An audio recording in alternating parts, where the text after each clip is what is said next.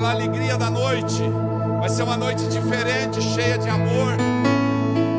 Foi um retiro espetacular, sobrenatural e, como dizem eles, bem bom.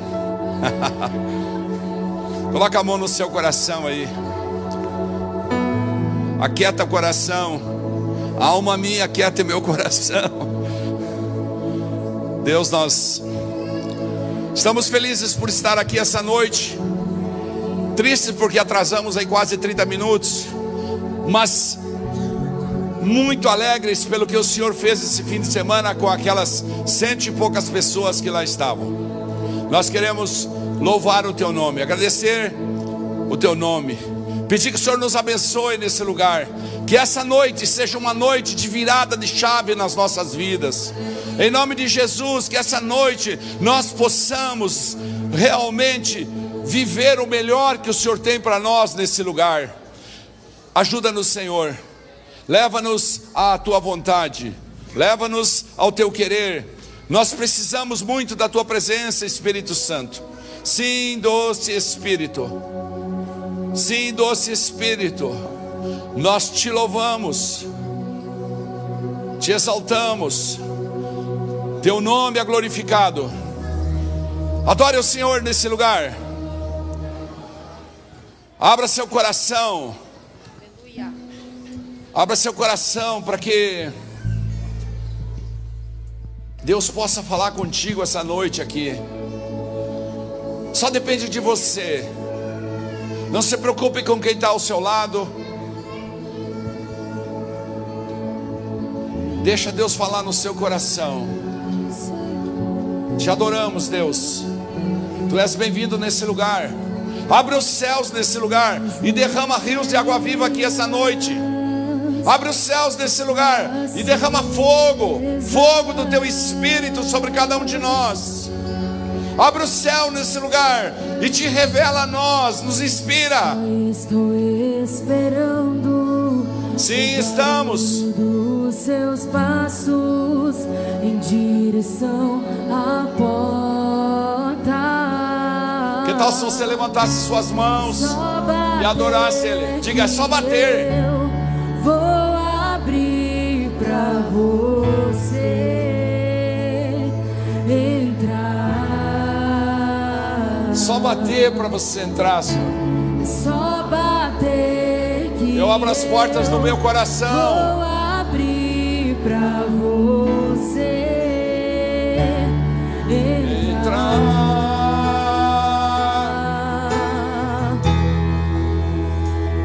Já coloquei as minhas vestes brancas.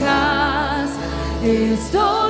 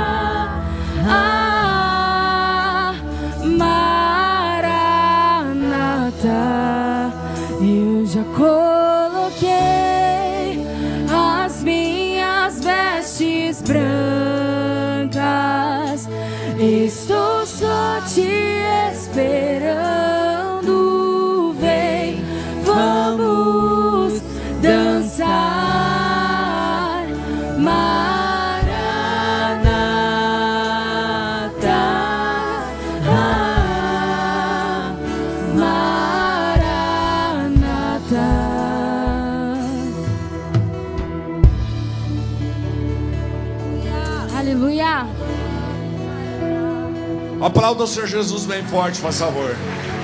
Aleluia! Os obreiros e os revisados estão chegando.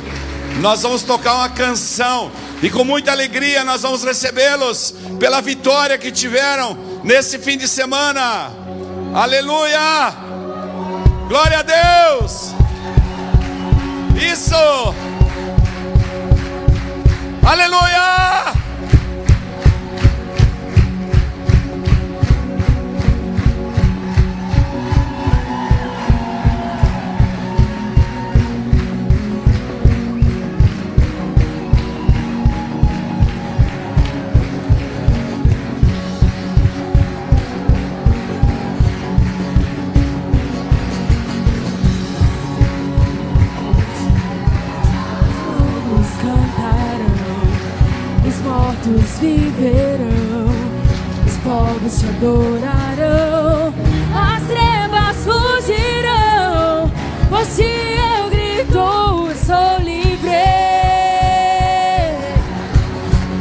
mais microfone para Cris aqui, ó. Os cegos viram por ti, os mudos cantarão, os portos viverão, os povos te adorarão.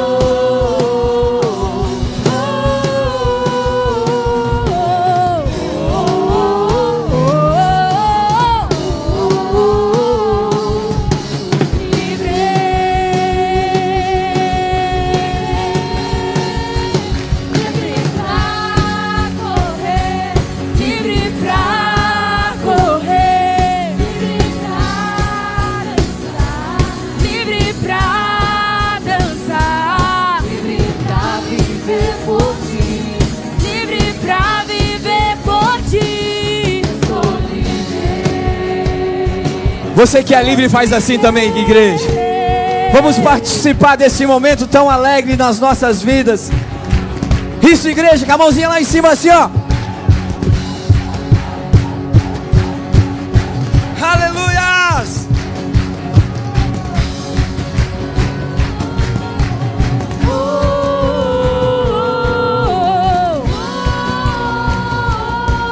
Assim agora, cá.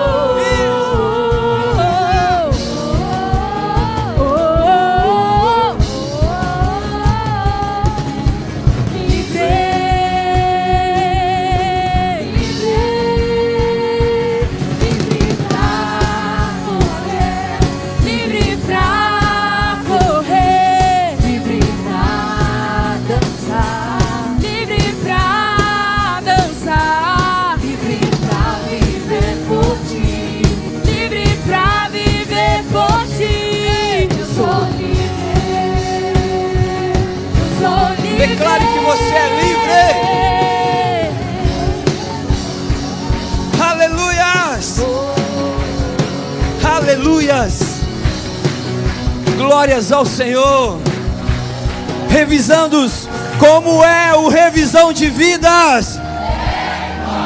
Eu acho que a igreja não ouviu. Revisando como é o revisão de vidas. Aleluias. Dá uma salva de palmas ao Senhor Jesus. Obrigado, meu amor.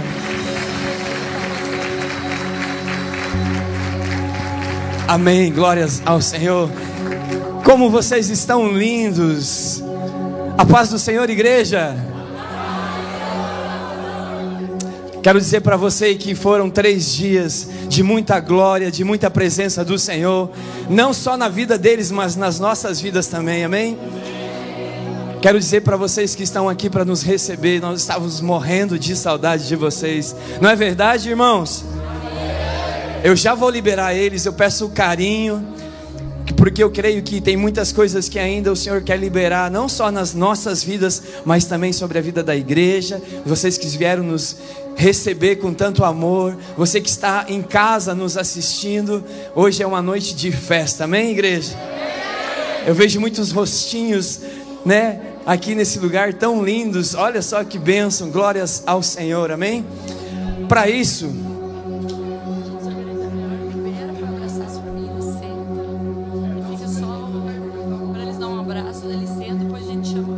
Glória a Deus. Amém. Amém. Vamos fazer assim então. Esse é o momento que eles vieram nos né, prestigiar, então eu vou liberar vocês para vocês abraçar os seus familiares. Nós estamos em casa. E eu vou estar chamando algumas pessoas aqui na frente, mas você pode ir para o seu familiar. Vem abraçar, filho, vem.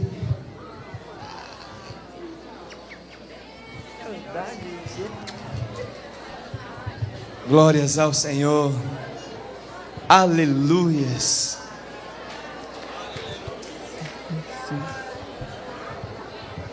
A igreja está em festa.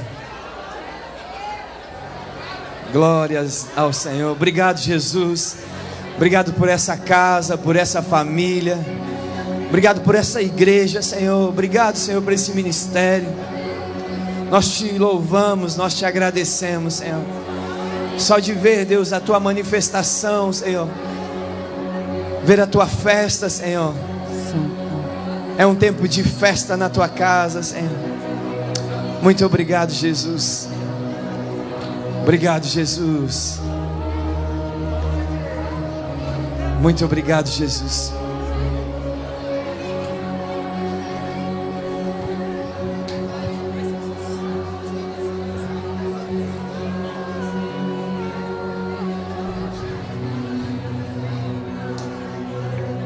Queria estar chamando alguns nomes para estar aqui na frente. Não sei se você está me ouvindo, mas a Cauana.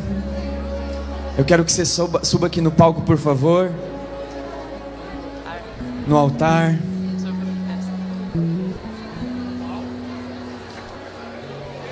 Virou palco, velho? No altar do Senhor, amém?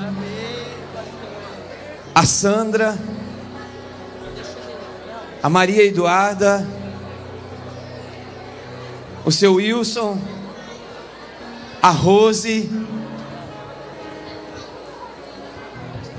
o Emerson, a Cláudia, a Alessandra e o Ricardo. Aqui no altar, por favor.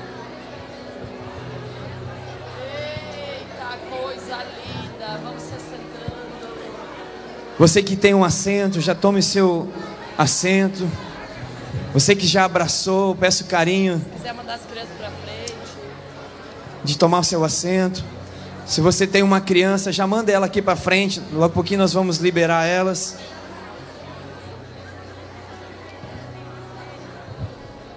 Você, Rose, vem. Glórias ao Senhor. Pode vir mais aqui assim, ó.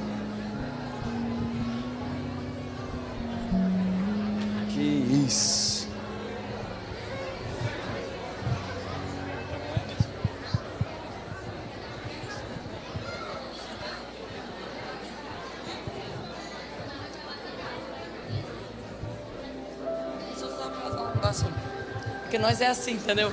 Ô igreja linda, boa noite! Paz Senhor! Quem é obreiro, levanta a mão que está sentado.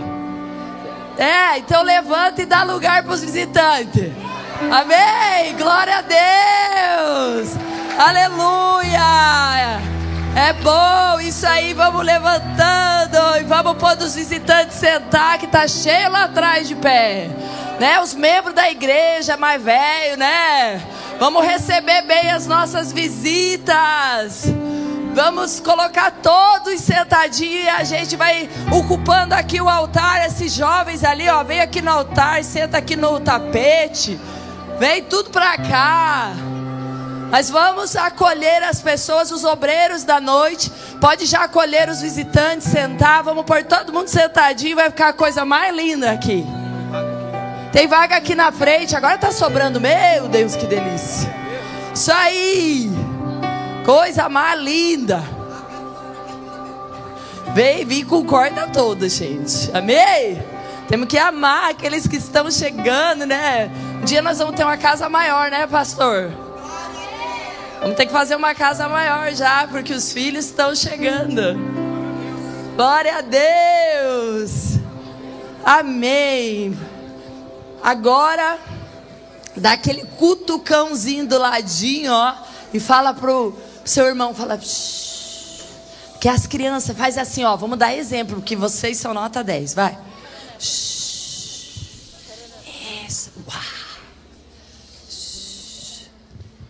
Aleluias. Glória a Deus. Uau.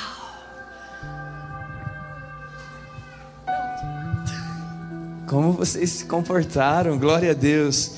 Dá um amém bem forte, igreja. Aê, glórias ao Senhor.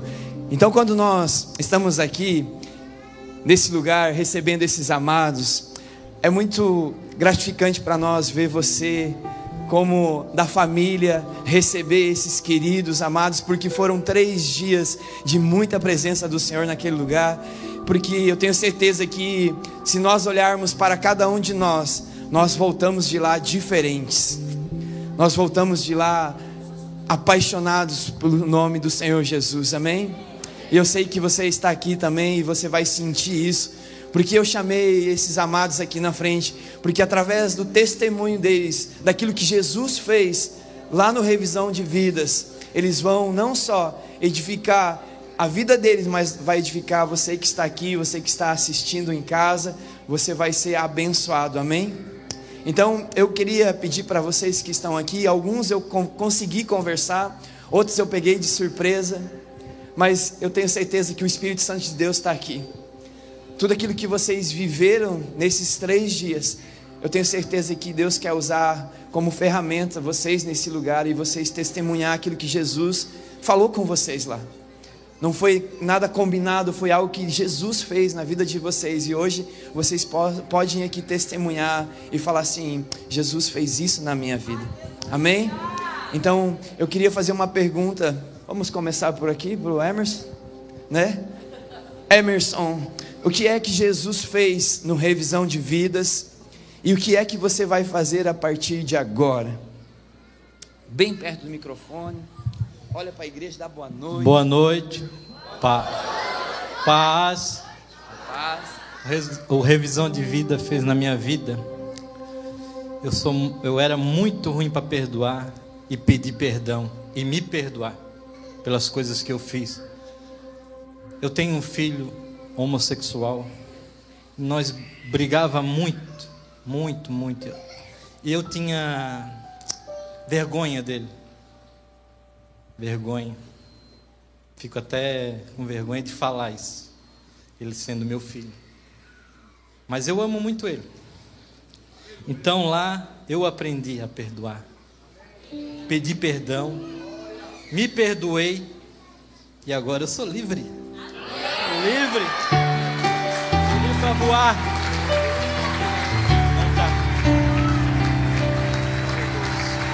Aleluias. Toda honra e toda glória seja para o Senhor Jesus, amém.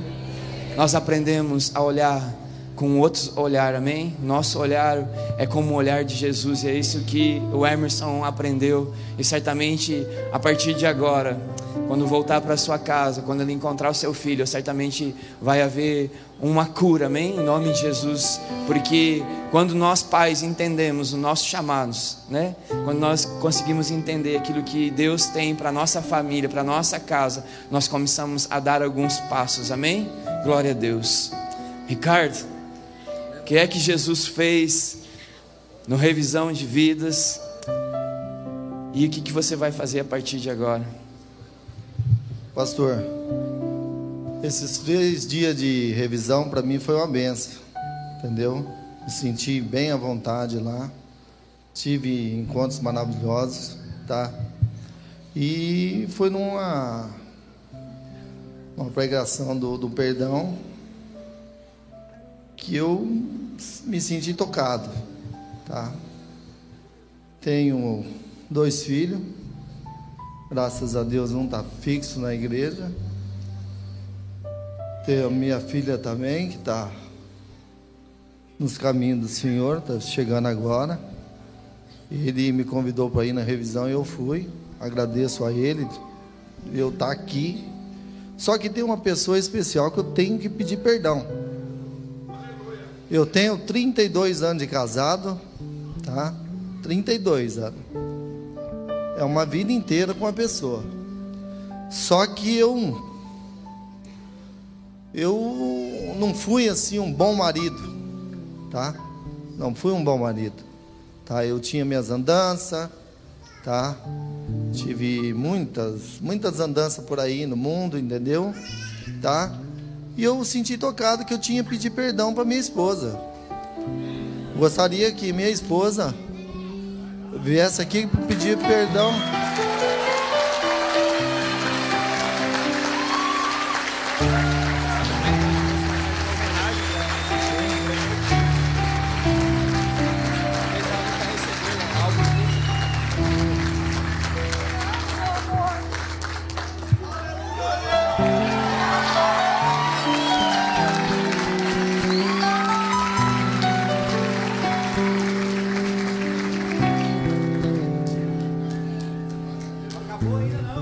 Amor, senti tocado pelas palavras de perdão lá. Eu vim aqui pedir perdão pessoalmente para ti, em cima do altar para você. Do calma, respira.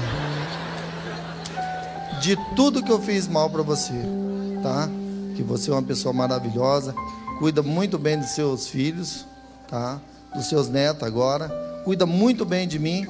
Eu queria pedir perdão de coração, que você me perdoa de todas as coisas mal feitas que eu fiz com você. Tudo que eu te fiz mal, eu gostaria que você me perdoasse.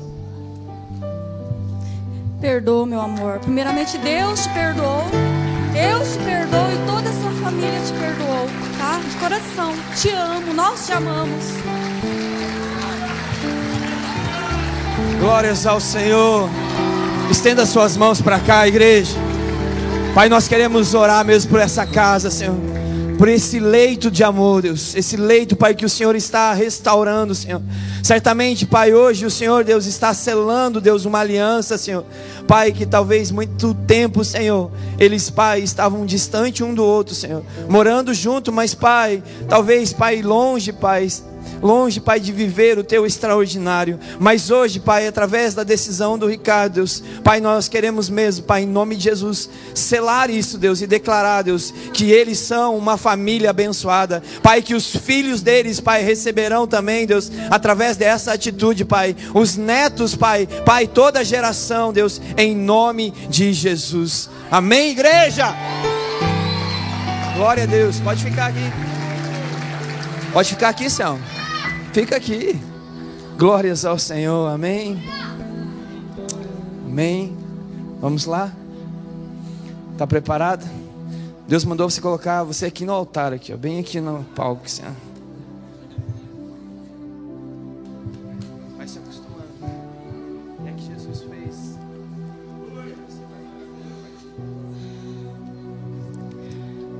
Uau.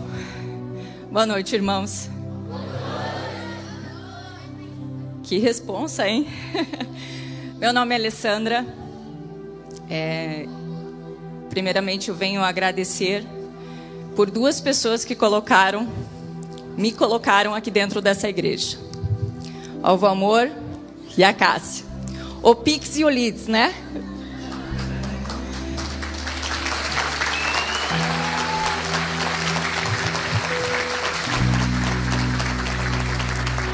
Então, é, eu fui convidada para esse, esse revisão é, para ter uma mudança, uma mudança de vida, uma mudança mental, espiritual e tudo que pudesse vir.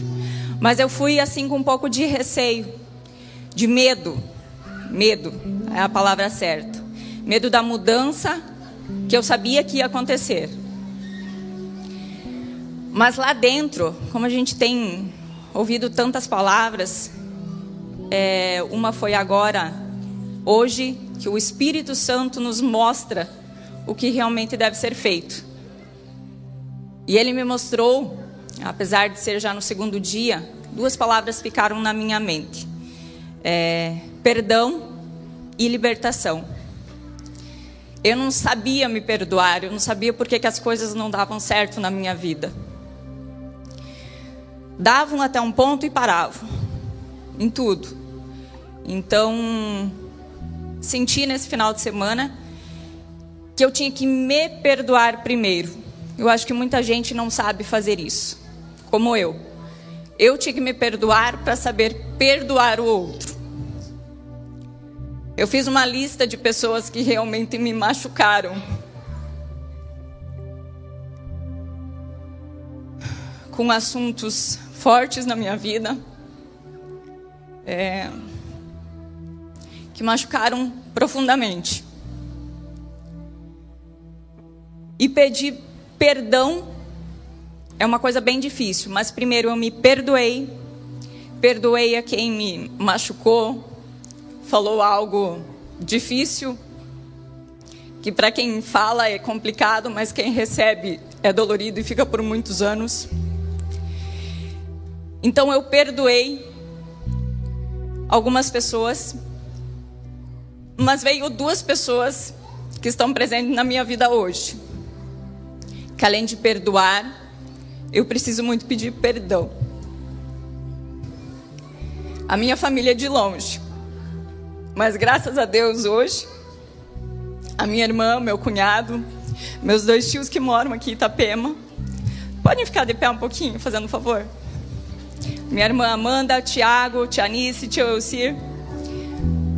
Eles são os nossos suportes aqui e a minha irmã sempre, e, e já pertence à, à igreja também com meu cunhado, sempre me incentivou muito a participar disso. E a gente sempre vai com aquele medo, ah, não vai acontecer nada, né? Mas eu queria primeiramente pedir pedir perdão para eles. Mas quero também aproveitar e pedir perdão pro meu marido, que tá lá, fez a revisão junto. Vem cá, amor.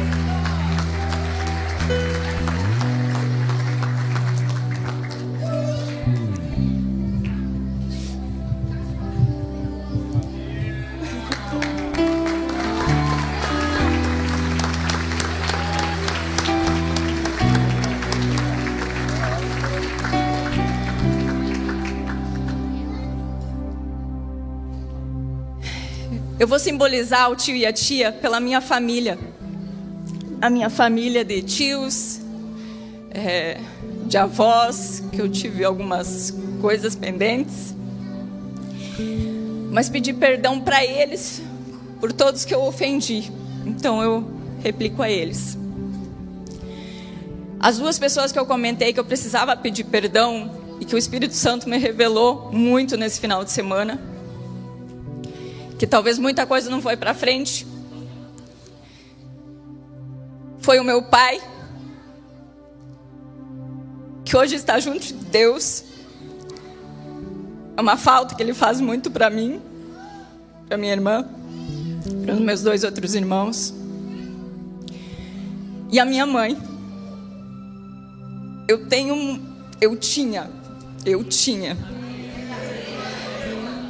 Eu tinha muito rancor dela pela ausência que ela dava, é, pelo trabalho dela. Eu entendia, mas eu sentia falta. E aquilo me machucava. E eu caía para o meu pai, que foi o meu porto seguro por muitos e muitos anos. Mas eu, por isso, talvez eu fui ofendendo muito a ela. E eu quero que esse perdão se estenda a você, que você está mais perto da mãe lá. E passa para ela isso. Perdão, mãe.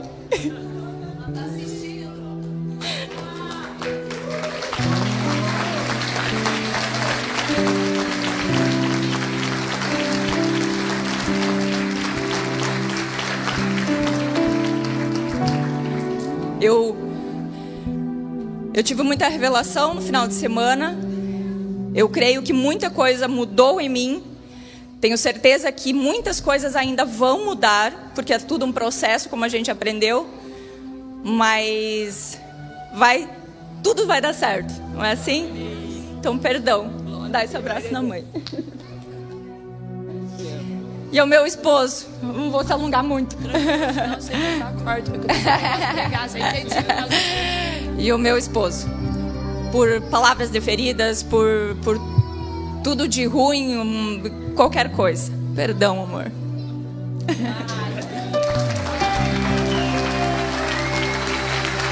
Obrigada. Obrigada, boa noite. Estende sua mão para cá, vamos abençoar essa família linda, amém? Como é o nome da sua mãe? Lucila, ela está assistindo, né? Seja abençoada aí na sua casa. Depois a, a Alessandra vai te ligar. Amém? Glória a Deus, Pai, em nome de Jesus, nós colocamos toda essa família na Sua presença, incluindo aqueles que eles representam, Senhor. Que eles possam usufruir e sentir da liberdade do pedido de perdão e desse novo tempo que está surgindo na vida deles. Pai, que eles sejam abençoados no nome do Pai, do Filho e do Espírito Santo. Amém. Amém. Glória a Deus. Não passe.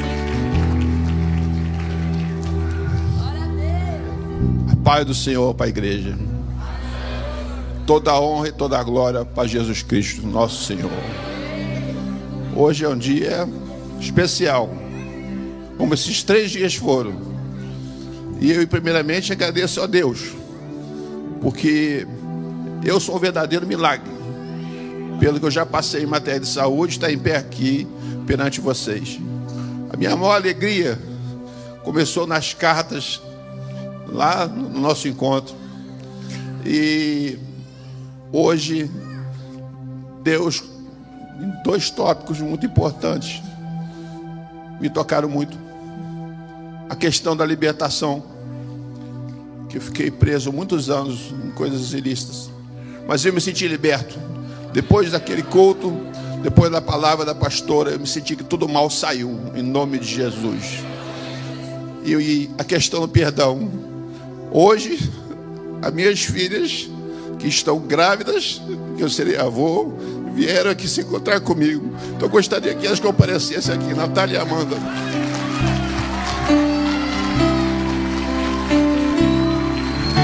A,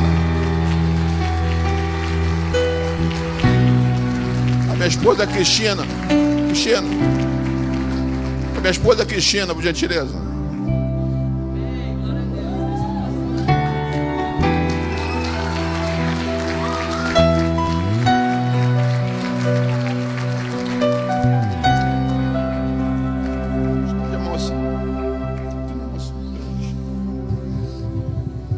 Desculpe, pastor, quebrei o protocolo.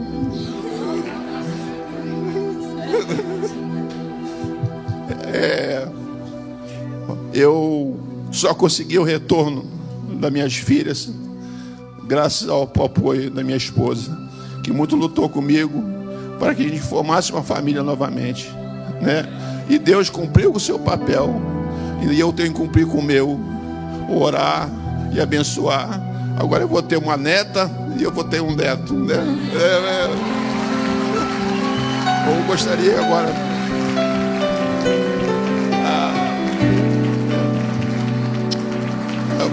Ah, Amanda, eu quero agora me perdoar pelas minhas falhas. E eu quero te perdoar por algum erro que de repente você cometeu. Que Deus te abençoe.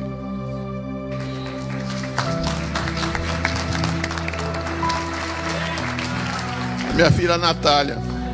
Essa vai ter o um menino, Daniel. Essa é Maria Flor. Natália, eu estou aqui primeiramente para pedir perdão a você qualquer erro da parte da minha parte como pai, mas também para te perdoar. Que Deus nós possamos recomeçar uma nova família novamente com esses netos abençoados.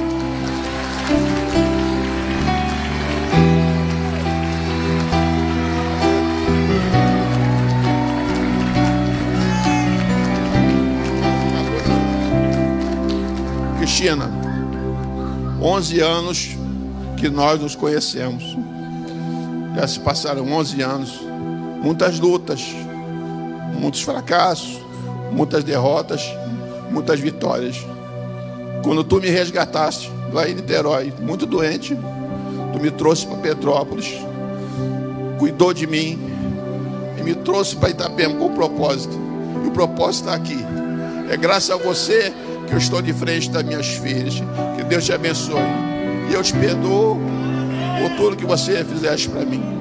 Ok? Muito obrigado. Glórias ao Senhor. Fiquem aqui, ó. Vocês querem falar?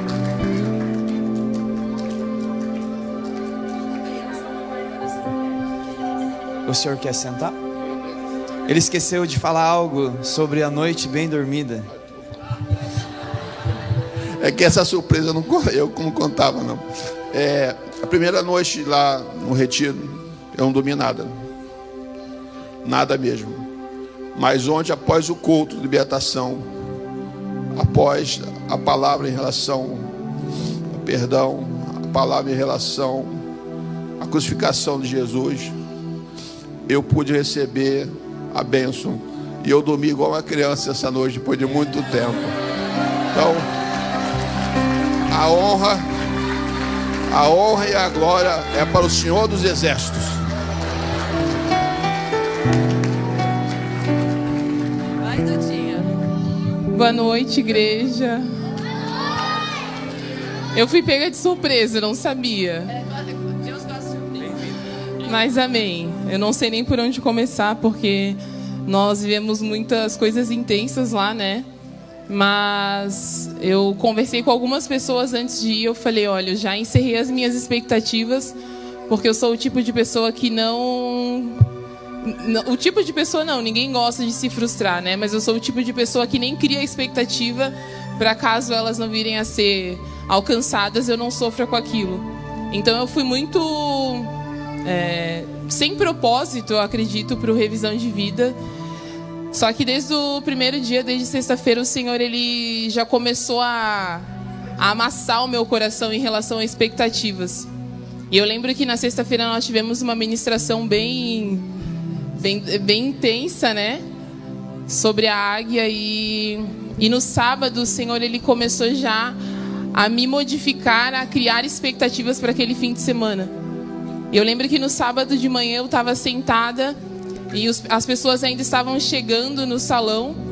E eu comecei a chorar, estava tocando uma música, eu comecei a chorar, comecei a chorar, comecei a chorar. Eu falei, Deus, eu não sei por que, que eu estou chorando. E o Senhor, Ele mandou eu abrir o meu caderno e a começar a escrever sobre os meus sonhos e começar a escrever sobre as minhas expectativas. Eu falei, Deus, eu não quero escrever sobre os meus sonhos, eu não quero escrever sobre as minhas expectativas, porque eu não quero sair deste lugar sem uma resposta em relação a eles. E o Senhor falou: Eu quero que você escreva sobre isso. E eu comecei a escrever. E ao longo do sábado, as ministrações elas foram trazendo cura, trazendo libertação. E na ministração de cura, eu, eu lembro que nós, né, teve todo um ato. Eu lembro que eu fiquei lá no meu canto e eu falei: Deus, eu não quero ouvir que eu serei curada da rejeição do meu pai, porque eu já fui curada disso. E eu falei, eu, eu, as pessoas que me conhecem sempre falam: Ah, você vai ser curada da rejeição do seu pai, você vai ser curada da rejeição do seu pai. Eu falei, Deus, mas eu já fui curada nisso. Só que tem algo na minha vida que sempre me prendeu que é em relação a maldições hereditárias. Eu sempre me prendi em relação às maldições hereditárias da minha família. E eu não entendia por que, que eu sempre voltava para esse lugar de maldição hereditária, eu sempre voltava a este lugar de maldição hereditária.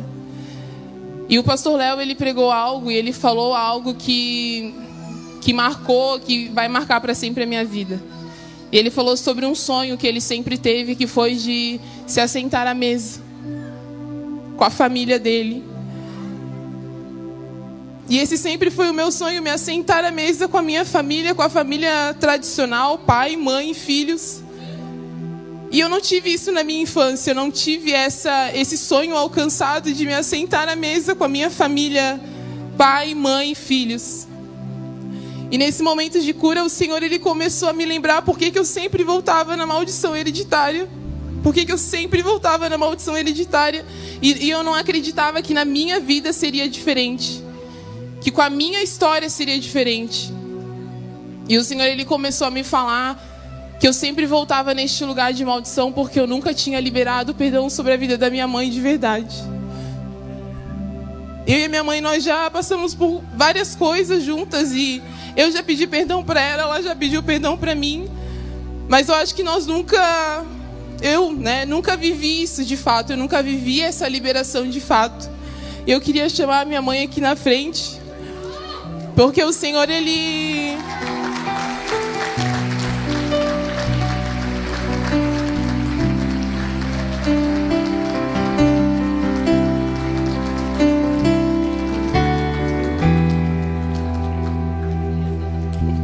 Porque lá no revisão o Senhor falou que eu teria que tomar uma atitude, uma postura. E eu falei, Deus, eu sempre liberei perdão sobre a vida da minha mãe, eu sempre falei que eu perdoava ela pelas coisas que, que aconteceram na vida dela e que, consequentemente, atingiram a mim, atingiram a minha irmã. Mas o Senhor falou, você precisa tomar uma atitude diante disso. E eu não estava preparada para vir testemunhar, mas o Senhor, Ele sabe daquilo que Ele faz. E eu quero nessa noite pedir perdão para você. Eu sei que eu já falei isso várias vezes. E a minha mãe, se ela falar um pouquinho de mim, eu sou uma ótima filha. eu sempre fui uma filha obediente, eu sempre fui eu sempre corri atrás daquilo que a minha mãe me instruía, mas eu nunca tenho certeza hoje disso diante das coisas que eu vivi no revisão, que eu nunca honrei a minha mãe pela mãe que ela foi para mim. E para mim é muito difícil chegar nesse lugar e pedir perdão para minha mãe na frente de tantas pessoas, porque isso me leva à, à obrigação de mudar de postura, né? Porque vocês são testemunhas da minha atitude. E glória a Deus por isso, porque eu precisava desse passo, eu precisava de testemunhas diante do meu passo. E o Senhor ele falou: você precisa assumir esse perdão, você precisa assumir essa postura. Então hoje eu quero te pedir perdão, mãe, porque eu sei que as minhas atitudes magoaram você. Eu sei que a minha falta de compreensão machucaram você. E eu sei que muitas vezes onde eu acusei você pelas suas ações machucaram você. E se Deus perdoou você por todas as suas falhas e por todos os teus erros, quem sou eu para continuar marcando os teus erros? E eu quero me livrar desse fardo, eu quero te livrar desse fardo. Eu quero dizer que eu amo você. Que eu tenho orgulho de ser sua filha. Você sempre fala que você tem orgulho de ser, ser minha mãe. Você sempre fala isso para mim. E hoje eu quero dizer que eu tenho orgulho de ser sua filha. Que nós somos falhas sim, mas que o Senhor ele foi tão misericordioso com as nossas vidas. E eu creio que através da sua atitude, da sua postura, o Senhor ele tem uma história totalmente diferente para as nossas vidas. Amém? E eu te amo.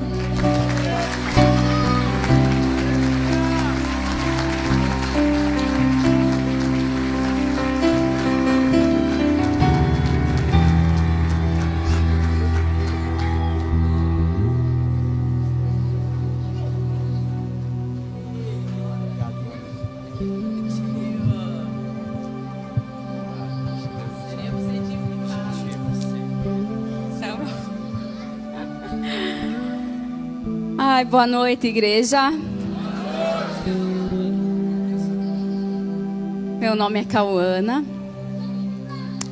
Casa Grande, esposa do Ivan Casa Grande e filha de uma mãe muito amorosa, de uma mãe que eu devo honra. Mas antes de falar disso, eu quero falar é, das minhas expectativas versus realidade, porque quando é, saiu a notícia que ia ter outra revisão, na mesma hora eu falei: ah, nós vamos fazer, nós vamos fazer. Só que nós estamos há cinco meses aqui em Itapema e há cinco meses nós nos tornamos membros dessa igreja. Nós fomos muito bem acolhidos, a gente se sente em casa. É a nossa casa aqui. E mas já fazem é, dez anos que nós somos convertidos. E então eu já fiz outros encontros, eu já estive em outros lugares. A minha expectativa era que Deus ia fazer algo novo, porque a palavra dele é viva e eficaz e realmente ele faz sempre algo novo, ele tem novidade de vida. Mas quando eu cheguei naquele lugar, antes de chegar, eu falei para o Ivan: que delícia, eu vou fazer um encontro pela primeira vez, onde ninguém me conhece. Ninguém me conhece. Eu vou ficar desapercebida naquele lugar, bem quietinha no meu canto. Vou só curtir a presença de Deus, o que Ele vai falar. Sim, aconteceu isso. Só que eu não passei desapercebida. Porque eu cheguei lá, a minha cadeira sobrou um lugar na frente. E eu já comecei, né? Meu Deus, o que o Senhor quer fazer comigo? E aí veio alguém que falou sobre a águia, sobre o peso que depois de 40 anos ela precisa renovar as penas para poder voar mais ela precisa passar por um processo para que ela alcance novos voos. E a primeira noite foi terrível, eu não dormi nada, tive vários problemas e que na mesma hora eu falei: Deus, eu vou ter que pedir ajuda. Eu queria passar desapercebido nesse lugar. E aí, ó, narizinho. Meu Deus, vou ter que pedir ajuda. Na primeira noite já vou ter que pedir ajuda. Quando as luzes se acenderam e eu e eu eu fui a primeira que já fui lá para o salão de, de ministração. Quando eu sentei, eu fui tomada por um quebrantamento. E na mesma hora Deus falou: Você não quer se expor? Tá com medo do quê? Medo da rejeição? De novo? Medo da rejeição? Medo que as pessoas descubram que você ainda grita em casa? Medo que as pessoas descubram que você é dura com os teus filhos, com as tuas filhas, com a tua mãe? Cadê aquele coração mole? Cadê aquele primeiro amor? Tá com medo que as pessoas descubram que você rói as unhas até doer, porque isso aqui não é minha.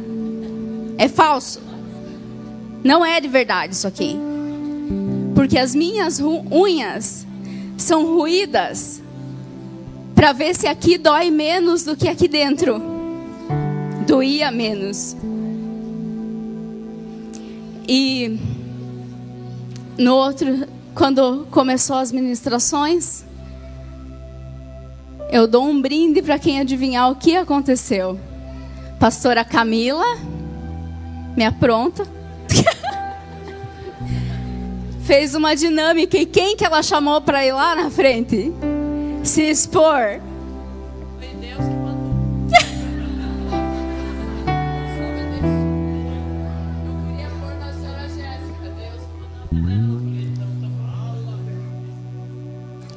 Quando ela falou que ia chamar alguém, eu olhei para eles e eu falei, eu já sabia que era eu. Porque Deus falou, sim, eu vou expor. Eu vou expor tudo. Tudo que tem para expor.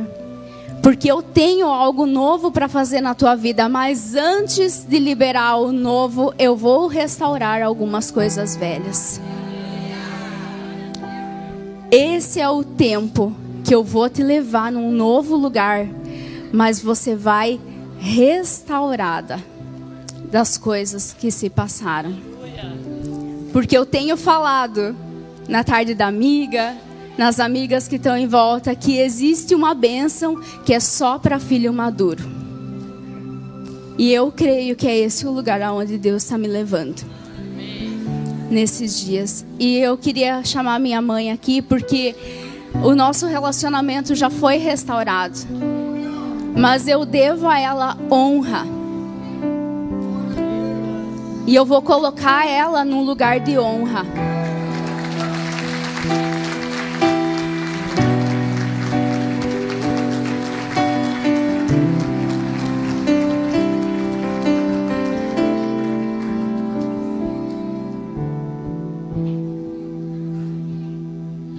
Ela é linda mesmo.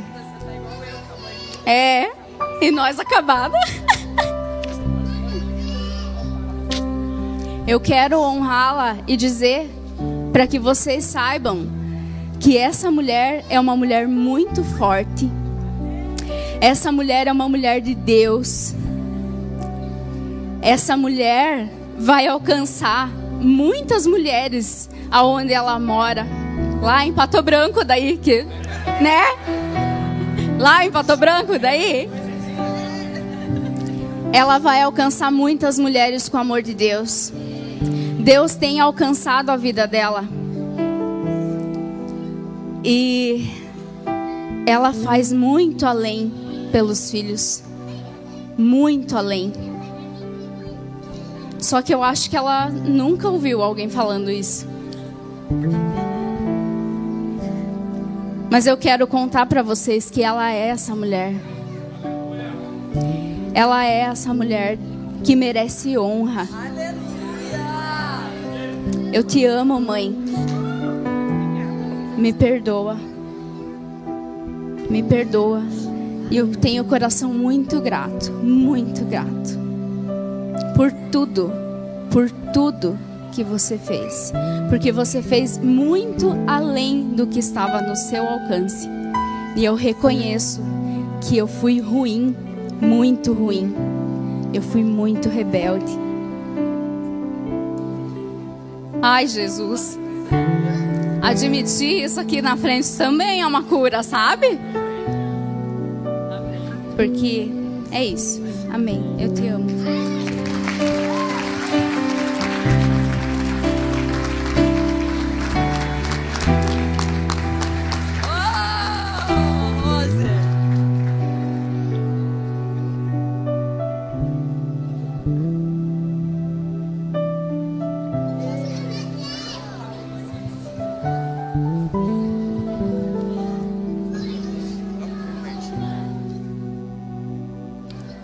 Boa noite. Só um pouquinho. As crianças, é que está sendo muito edificante, não é, igreja? Amém? A gente gosta de ouvir história dos outros, né? Amém, eu gosto. Sou edificado. Se crianças quiserem descer, amém? Vamos descer, porque vocês já deu o tempo de vocês aqui. Não, não por isso. É que eles estão assim, sabe? Perderam a noção já. E não é culpa deles, são crianças, amém? Lá, eles vão ser ministrados lá pelos professores. Vai lá com o Davi, Valentina, vai. Tem lanche. Crianças, tem lanche. Viu? As crianças já vão. E bem gostoso. Glória a Deus. Só mais um minutinho. Para a gente poder liberar essa criançada maravilhosa. Eu amo os pequenininhos, né? Eles são demais. Louvado seja Jesus. Amém. Que lindas. Olha- o silêncio que está se formando nesse lugar. Boa noite, igreja. Eu fui para esse encontro é, com, com expectativa de que eu ia aprender sobre Deus, de que eu ia escutar ah, os testemunhos das pessoas, as histórias, as histórias que eles iam contar, mas aquilo eu não criei grandes expectativas, porque, como a nossa amiga disse aqui, eu já não crio mais grandes expectativas. E dentro da polícia, eu sou policial, eu aprendi a sempre esperar o pior, porque se viesse o melhor, estava muito bom. Nenhuma situação onde eu entrava, eu ia achando que ela ia dar boa. Eu sempre achava que ia dar ruim. Porque quando dava ruim, eu estava preparada para o ruim. E se desse boa, que bom. E, e eu comecei a escutar histórias, uma atrás da outra, de pessoas se desnudando, sem autocomiseração, sem uma pessoa apontando o dedo para outra, e sem pessoas se julgando melhores do que ninguém e nem piores do que ninguém, e desfolhando suas vidas ali na nossa frente. E aquilo me deu uma esperança de vida, me, me fez ver que na minha vida eu estava precisando de perdão das pessoas que eu amo, do meu esposo, da minha filha, das minhas enteadas, dos meus grandes amigos do coração, mas que eu precisava liberar perdão, que era uma coisa que eu, na minha arrogância, não achava que precisava fazer. Eu não achava que eu precisava liberar perdão. E, e eu estava com uma coisa entravada na minha vida. Eu sofri um acidente de, de moto dentro da polícia, com a moto da polícia. Eu atropelei uma mulher que atravessou a rua, mexendo no celular, com a cabeça baixa, fone de ouvido. Ela nem olhou para o lado numa rua que só atravessa ônibus expresso em Curitiba. E, e vinha eu, tonga ainda para o serviço, com a moto da polícia. E a mulher saiu da frente do ônibus e eu peguei ela. E ali naquele momento acabou a policial Lazaroto, acabou a minha vida que eu amava e que era um Deus na minha vida, a minha profissão. Acabou ah, o físico de pessoa que corria, que fazia academia três vezes por semana, que fazia crossfit terça e quinta, que achava que cuidar do corpo era. Não que não seja importante, gente, mas não, não tem que ser como era para mim. E, e fez mudar toda a minha vida num, num pequeno num momento de bobeira da mulher. Que quebrou minha cara, que quebrou meus dentes, que quebrou meu braço, que eu perdi os movimentos, que mudou totalmente a minha vida. De uma pessoa útil para uma pessoa que teve que aprender a pedir ajuda para cortar uma carne. Que às vezes as pessoas, eu não vou falar palavrão, mas às vezes as pessoas acham que é, é fácil usar o outro lado do corpo. Daí eu falo, então vai fazer cocô. Cocô não é palavra. Cocô. Todo mundo faz. É, então é uma coisa simples. E as pessoas acham que é fácil mudar o lado do corpo para usar. E, e eu lá consegui entender que eu tinha que perdoar a mulher. É, a mulher que até então eu não conseguia chamar ela de Cliete, que é o nome dela. Eu chamava ela de mulher. Aquela tonga. Ai. Não, tudo vai. E ela, ela, li, ela ligou para mim, ela ligou para mim em natais, em final de ano, e eu não atendi ela muito bem. É. E, Então, agora eu vou ligar para a cliente para eu falar para ela que eu perdoo ela. Que ela faz parte da minha vida, do meu perdão. E vou ligar para minha filha. E vou falar para o meu esposo, que foi um homem que me cuidou, que ele me lavava, ele me limpava, ele me cuidou como muitos homens não cuidam as esposas. Eu posso te pedir de joelho, me perdoe todo o trabalho que eu te dei, todas as coisas que eu fiz você passar nesse tempo todo que você me cuidou. Meu esposo querido, meu esposo amado, você é muito maravilhoso, Allen. Ah, marido, vem cá que eu quero chorar.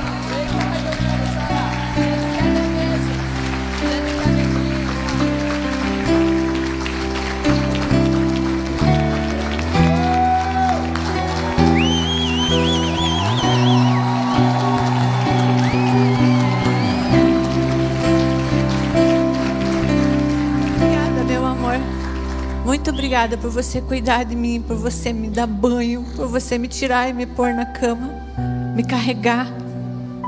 Muito obrigada. Você é muito precioso. Me perdoe tudo, tá? Eu te amo.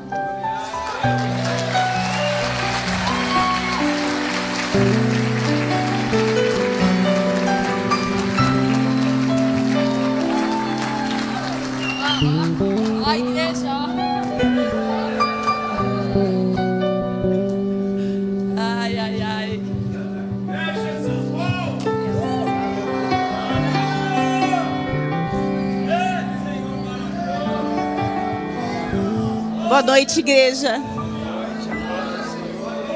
A paz do Senhor. Sem palavras para revisão. É maravilhoso e é bom. É muito bom. Eu passei por um processo de cura, libertação, perdão, principalmente perdão.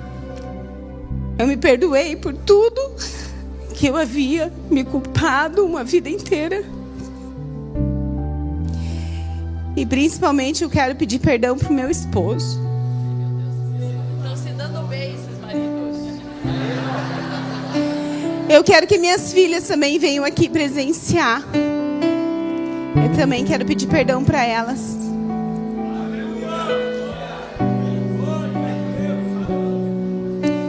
E eu quero chamar meus genros, que são meus filhos.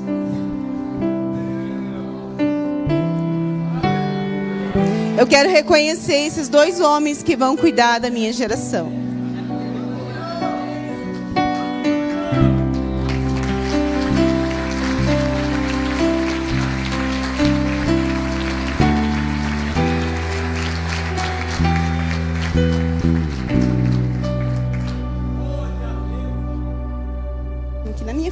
Amor. O Valdecir fez revisão a última vez. O irmão Sebastião foi uma bênção na nossa vida, que apareceu por alguns minutos na mil e um. E nós não nos conhecíamos. E ele falou do revisão e eu olhei para o meu marido, que ainda não era crente. Ia comigo na igreja, mas ainda não. Jesus não tinha pego ele ainda. E eu falei: Ó, oh, é legal para você. E ele aceitou. Muita oração, né, irmão Sebastião? E quando ele aceitou, ele veio numa conversão maravilhosa, uma coisa assim que eu não estava muito preparada para receber isso. Deus falava, eu orei mais de 20 anos quase. Por isso, pulando de igreja para igreja, pulando de igreja para igreja, e quando eu me encontrei numa igreja, que até meu pastor está aqui, pastor Luciano. Quando eu me encontrei nessa igreja, Deus já havia usado um outro irmão para falar de uma profecia para mim e falou que quando eu pousasse, toda a minha família pousaria ali. E eu pousei nessa igreja. E o Valdecir fez o revisão em agosto. Em dezembro se batizou. Só que quando ele se batizou, começou um esfriamento em mim muito grande. Que eu não entendi o porquê. E eu não conseguia mais glorificar. E ele olhava para mim, vamos no culto. E eu olhava para ele, eu não quero ir. E eu começava a relutar e parecia que era uma coisa que estava me matando, ver o quanto Deus estava fazendo na vida dele.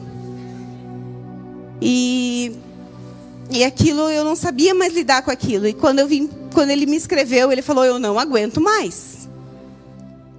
E eu falei: "Eu vou. Eu vou. Eu quero ir". E aí chegou um certo momento, ele disse para mim: "Ó, oh, nossa cunhada quer ir. Você não cede a tua a tua vez?" Eu falei: "Meu Deus. De novo. Eu vou ter que dar a minha vez". Mas eu pensei comigo, tá bom, eu vou dar. E aí foi para ela a inscrição. E daí na semana, o Valdecir olhou para mim e falou: Ah, sobrou uma vaga lá, você quer ir? Eu falei: Quero ir. E foi uma confusão na igreja, né? Porque acho que desmancharam a.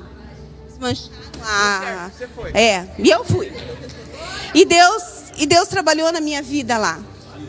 Deus mudou a minha vida. Foi maravilhoso. E uma hora o pastor olhou para mim e falou: Você vai ficar? Eu olhei para ele: Vou ficar, porque eu preciso disso. Eu queria isso. Eu queria viver o que o meu marido viveu. E eu queria viver daqui para frente, amor. Tudo o que Deus tem para nós, o nosso propósito. E eu quero te pedir perdão por fazer você sofrer. Eu quero te pedir perdão por tudo que eu fiz para você. E eu quero te entregar hoje o teu sacerdócio.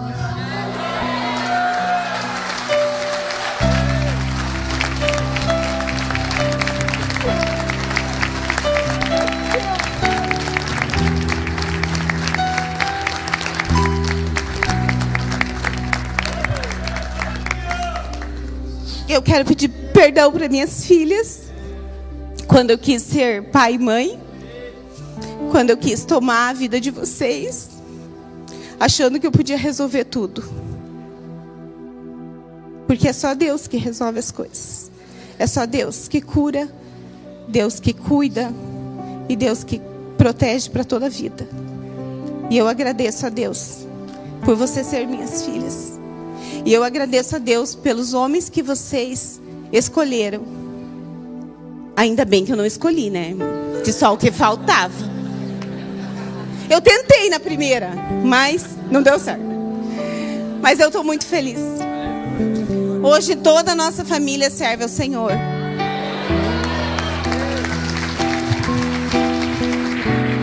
Glórias ao Senhor.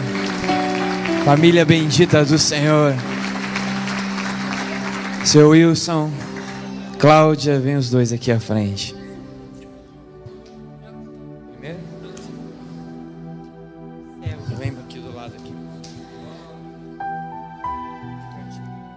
Boa noite, igreja. Paz do Senhor. Ai, que nervoso. É quase comendo o microfone.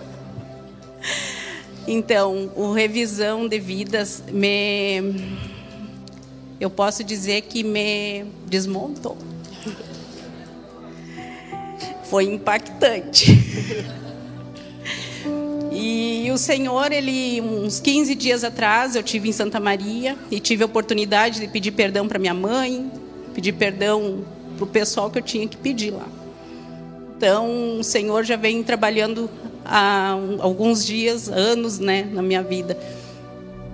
Mas o Senhor me tocou, porque eu era em casa um sargentão, né? Tu não pode.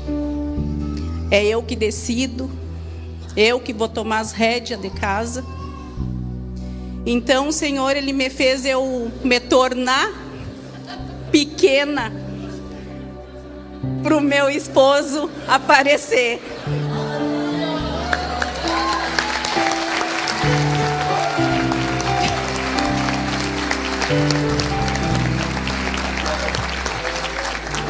Só que eu achei que era só isso. Mas o Senhor, Ele trabalha e Ele faz a obra dele na nossa vida. Quando eu achei que Agora deu, né, Senhor? Não.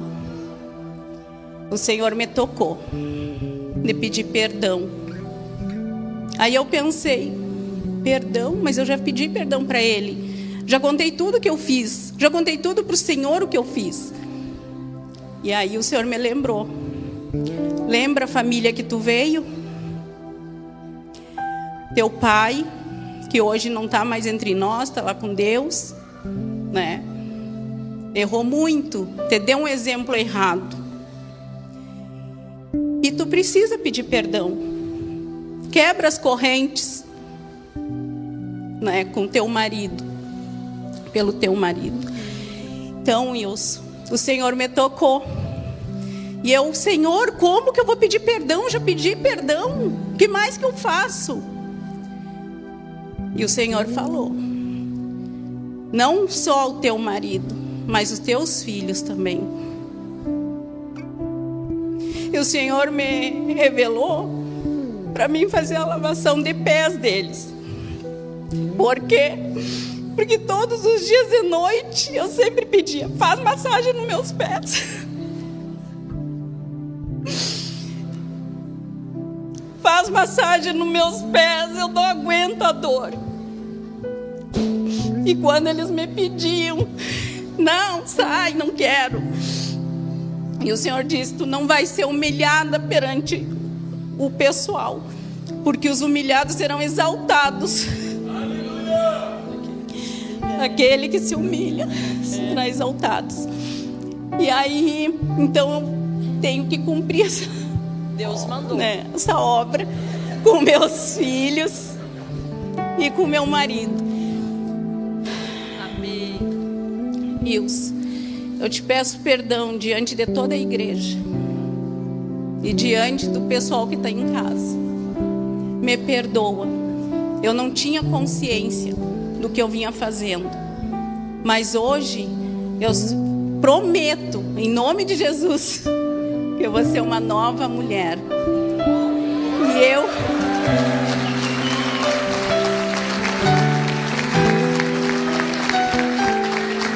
E hoje E hoje nessa noite eu quero te entregar o teu sacerdócio.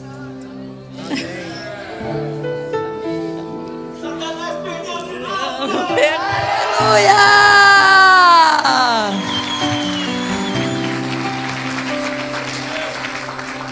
Quero convidar os filhos, os filhos da Cláudia.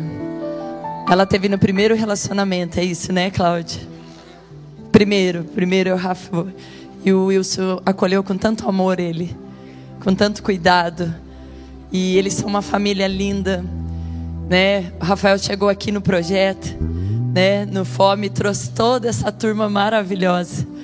E a gente é muito feliz de poder dizer para vocês que nossa igreja é a sua casa. E que a gente ama muito você e a sua ação é a unção que Jesus fez. Então eu quero dizer uma coisa que o Senhor falou no meu coração. Esse é o evangelho em prática. Esse é o evangelho feito por pessoas humanas com defeitos e pecados, como eu e você. E todos nós precisamos passar por esse processo de conhecimento de quem nós somos, para que nós possamos ter atitudes daquilo que Cristo nos deixou. Amém? Eu queria que você colocasse uma amor, cantasse. Dá para cantar? Dá para cantar alguma coisa? Dá para cantar? Amém? Você, pois, você pode sentar as crianças e o Wilson. A, a Cláudia vai lavar os pés dele nesse momento. Porque ela está obedecendo o que o Senhor falou. Olhem para eles. Vocês vão ver o que o Senhor vai fazer na vida deles. Aqueles que se humilham serão exaltados. Amém? Tá bonito, né? Glória a Jesus.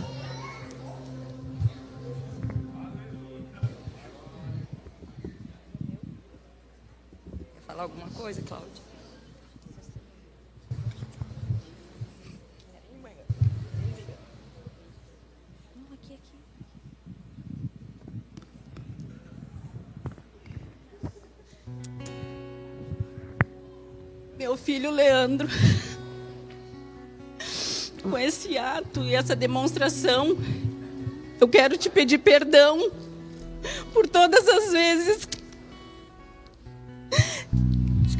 por todas as vezes que eu tive falhas contigo. Me perdoa. Em nome de Jesus.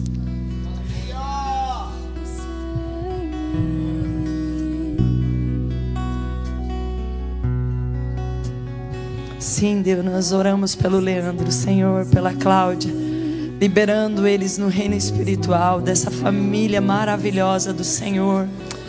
Oh Deus, o Senhor faz do teu jeito a tua obra. É o Senhor que executa da melhor maneira. O Senhor usa coisas loucas para confundir os sábios. Mas o Senhor está curando corações nesse lugar.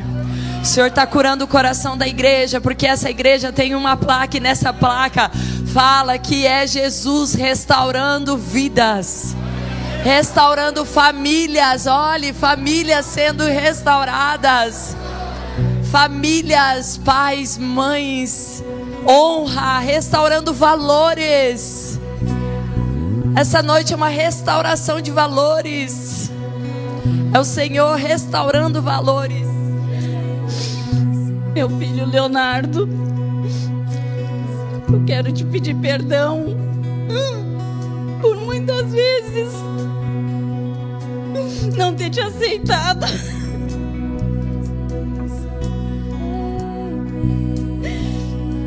Me perdoa de coração, em nome de Jesus, eu te amo muito. Aleluia. Louvado. Eu vejo o Senhor cumprindo mais uma promessa, convertendo o coração dos pais aos filhos, dos filhos aos pais. Amados, ela só está representando uma igreja, uma comunidade, a unção que está sendo liberada desse altar nessa noite. Ai, as nossas casas vão ser invadidas num espírito de humildade, num espírito de quebrantamento, aonde os pais vão se converter aos filhos e os filhos aos pais, aonde os maridos e esposas vão ter os seus leitos sem máculas, aonde os seus relacionamentos vão ser restaurados na pureza dos lares. Meu filho Rafael, quero te pedir perdão por todas as vezes que eu duvidei da tua força, da tua renúncia, do que tu vivia lá atrás. Me perdoa por muitas vezes duvidar de ti. Eu te peço perdão. Em nome de Jesus. Aleluia. Ai, Jesus, eu vejo um vaso de barro liberando glória neste lugar, liberando amor. Eu vejo o evangelho sendo demonstrado não por um teatro, amados. Quantas vezes a gente já fez teatro aqui? Mas nós estamos vendo uma vida sendo manifesta. Ai, meu Deus, não é verdade. Amazonas é verdade. Nós estamos vivendo um tempo novo de igreja. Um tempo de quebrantamento um tempo de humildade, um tempo onde a nossa família é a nossa preciosidade, onde nós não brigamos mais com o nosso esposo, onde nós não humilhamos mais os nossos filhos, onde nós cumprimos a palavra e nós tratamos com respeito. Eu quero dizer que o Rafael está representando os meus dois filhos lá também Santa Maria, Carol e o Jonas.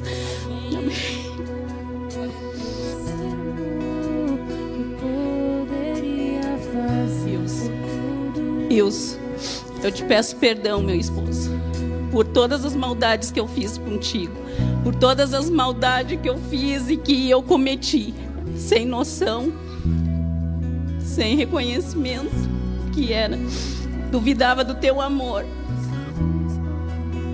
E por muitas vezes eu te enganava. Te peço perdão. Em nome de Jesus. Aleluia. Amados, enxergue isso como uma liberação de unção. Toma isso, se você está perto do seu esposo, pega a mão dele. Fala, eu quero isso dentro da minha casa. Eu quero o sacerdócio do marido. A submissão da esposa no amor, amados. Começa a declarar que na tua casa, feche seus olhos, fala na minha casa, Jesus vai reinar. Na minha casa, a paz vai reinar. Na minha casa, o amor de Cristo vai prevalecer. Na minha casa, o Senhor vai habitar. Minha casa será uma casa de bênção. A minha casa será uma casa cheia da presença de Jesus. Aleluia!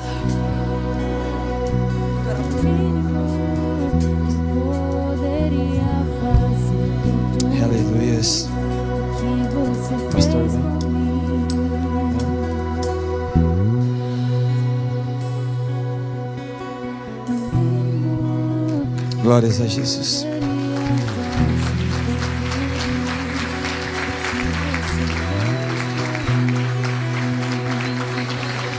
Jesus.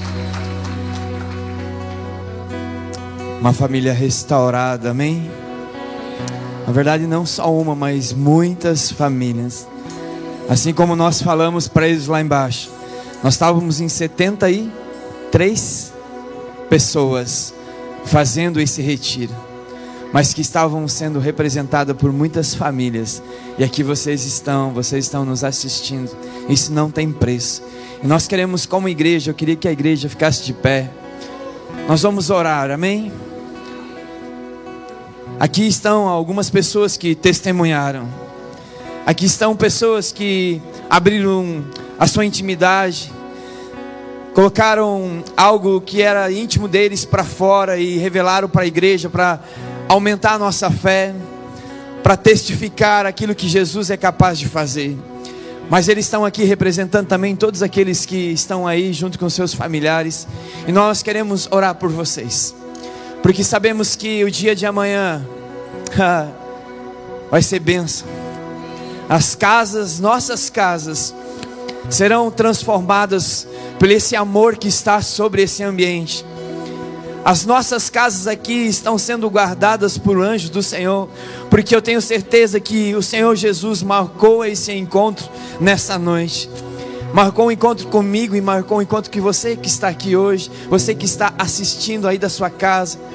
Essa unção de restauração, assim como a pastora falou que isso que está ali na placa daquela igreja, restaurando vidas, e é isso que Jesus está fazendo. Jesus está restaurando as nossas vidas, Jesus está tocando os nossos lares, Jesus está tocando as nossas casas, nossas famílias, amém? Eu creio numa restauração por completo e nós queremos orar por vocês e declarar que Deus possa continuar com a mão poderosa sobre a vida de vocês. Estende as suas mãos para cá, igreja. Pai, em nome de Jesus, Pai. Aqui estão, Pai, todos aqueles que testemunharam, Senhor. Também, Senhor, aqueles que vieram, Senhor, junto com esses amados, Pai. Pai, aqui está, Senhor, a tua igreja, Senhor, reunida, Senhor, nesse domingo, Senhor, chuvoso, Senhor. Sabemos, Pai, que a chuva, Senhor, é bênção, Senhor. E o Senhor está derramando só, não só lá fora, mas aqui dentro, Pai. As tuas águas estão sendo derramadas sobre todas essas casas, Pai. E nós queremos mesmo, Pai, pedir ao Senhor, Pai, continua com a sua mão poderosa guardando, Pai, os nossos lares, as nossas vidas, Senhor. E nós queremos profetizar, Senhor, que todos os lares aqui representados, Pai, serão sim, Deus, uma casa de bênção, Pai. Pai, as nossas famílias, Jesus, serão reconhecidas sim na sociedade, Pai, aquelas que são apaixonadas por Ti, Jesus. Pai, eu profetizo, Senhor, uma casa, Senhor, um lar, Senhor, um ambiente, uma empresa, um trabalho, Senhor, cheio, Senhor, da tua presença, Senhor, em nome de Jesus. Eu posso vir um amém bem forte, igreja? Aleluias! Glória a Deus, Deus abençoe vocês.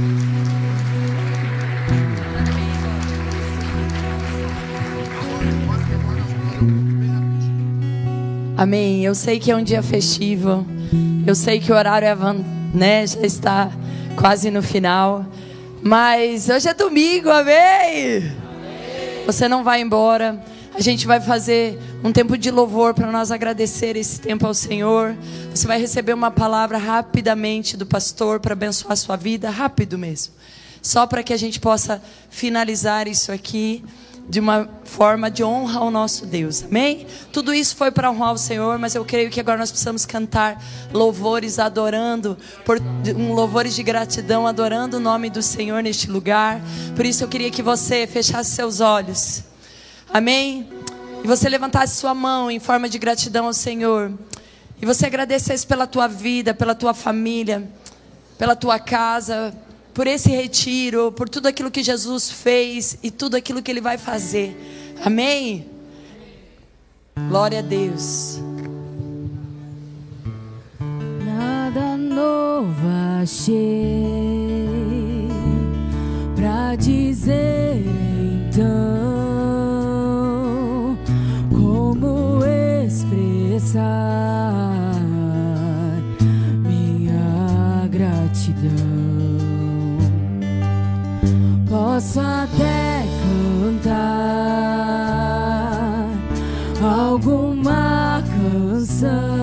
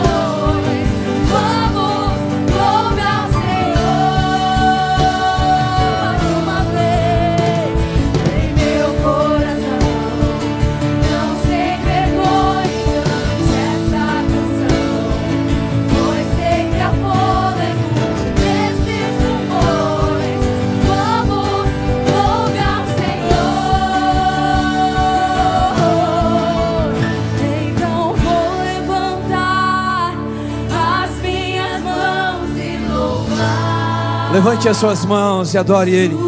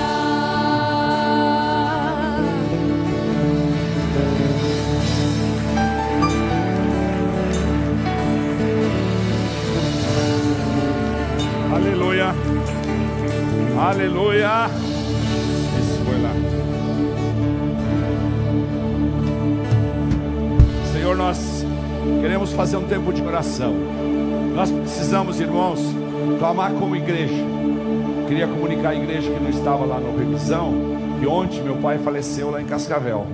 Meu pai, com os 94 anos, vinha uma semana agonizando e ontem ele morreu. Daí eu liguei para minha mãe, expliquei para ela. Ela falou: Nem eu quero que você venha. Então, a semana que vem, minha mãe faz aniversário. Nós vamos lá visitar ela e acertar as coisas lá. Ele foi enterrado nessa manhã. Está com Jesus, com certeza, porque duas vezes eu passei Jesus para ele. E ele teve uma vida no final aí, cheia de novidades. Amém? O meu entendimento me faz sorrir, ficar alegre, porque ele passou dessa vida para outra vida eterna. Amém?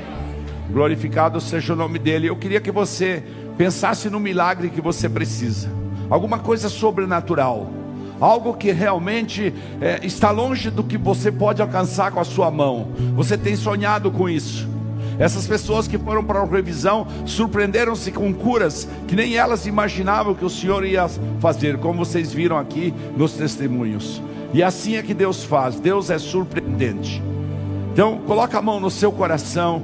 Nós vamos orar, Deus, nós queremos pedir essa noite, porque a tua palavra fala que quando a gente se reunir em teu nome, o Senhor dá, dá direito a nós, como igreja, de decretarmos as coisas que precisam ser canceladas na terra, para que sejam canceladas no céu, as coisas, as portas que precisam ser abertas na terra. Por isso nós clamamos, Senhor, essa noite, em nome de Jesus, para que o Senhor venha e estabeleça o milagre, decrete o milagre, o prodígio, a maravilha, as coisas que cada um dessas pessoas queridas que aqui estão, estão precisando, Deus. Nós oramos para que o Senhor derrame agora, nesse momento, uma chuva seródia sobre toda a congregação, uma chuva de amor, uma chuva de esperança, um derramar de milagres, e que sejam atendidos todos aqueles que esperança está em Ti. Todos aqueles cuja esperança vem buscar nesse lugar, que o Senhor possa abençoá-los em nome de Jesus. E a igreja diz: Amém. Igreja querida, senta um pouquinho, por favor. Senta só um minutinho. Eu não vou me demorar, eu prometo para você. Nós vamos fazer três atos agora rapidamente. Quero ler uma palavra para você. O Evangelho de João, no capítulo 5, narra uma história do Senhor Jesus que foi para foi para a montanha. E lá na montanha ele começou a ensinar os seus discípulos. Enquanto eles se aproximaram dele, como nós estamos aqui, todos próximos uns dos outros. E ele então começou a dar uma sentença explicando quem é bem-aventurado. E ele disse: Bem-aventurados são os pobres em espírito, pois deles é o reino de Deus. Ou seja, são aqueles que têm seu espírito disposto a receber, têm o coração aberto a receber. São as pessoas de coração vulnerável, são aqueles que se submetem, e aí a gente podia fazer um sermão em cima disso, mas não é o objetivo, amém? Bem-aventurados, vou repetir, são os, que, os, os pobres de espírito, pois deles é o reino dos céus. Bem-aventurados são aqueles que conosco choraram esse fim de semana inteiro. Que quando nós começamos o projeto lá, Alguém falou sobre um lugar para guardar os, os lencinhos que por acaso chorasse. A maioria, tenho certeza, falou: Ah, capaz, né? Mas Deus, né? Bem-aventurados são os que choram, pois serão consolados. Bem-aventurados os humildes, pois eles receberão a terra por herança. Bem-aventurados os que têm fome e sede de justiça, por serão satisfeitos. Bem-aventurados os misericordiosos. Vocês viram aqui uma família cujo filho, ex-viciado, chegou no projeto Fome Solidária, se alimentou conosco um tempo enorme, foi conduzido pelo, pela equipe da igreja de misericórdia. Está aqui, ó. Bem-aventurados os misericordiosos, pois obterão misericórdia. E esse jovem foi, se internou, se recuperou, voltou, trouxe toda a família para a igreja e agora hoje estava aqui fazendo esse gesto de humildade. Você pode aplaudir o Senhor Jesus por isso?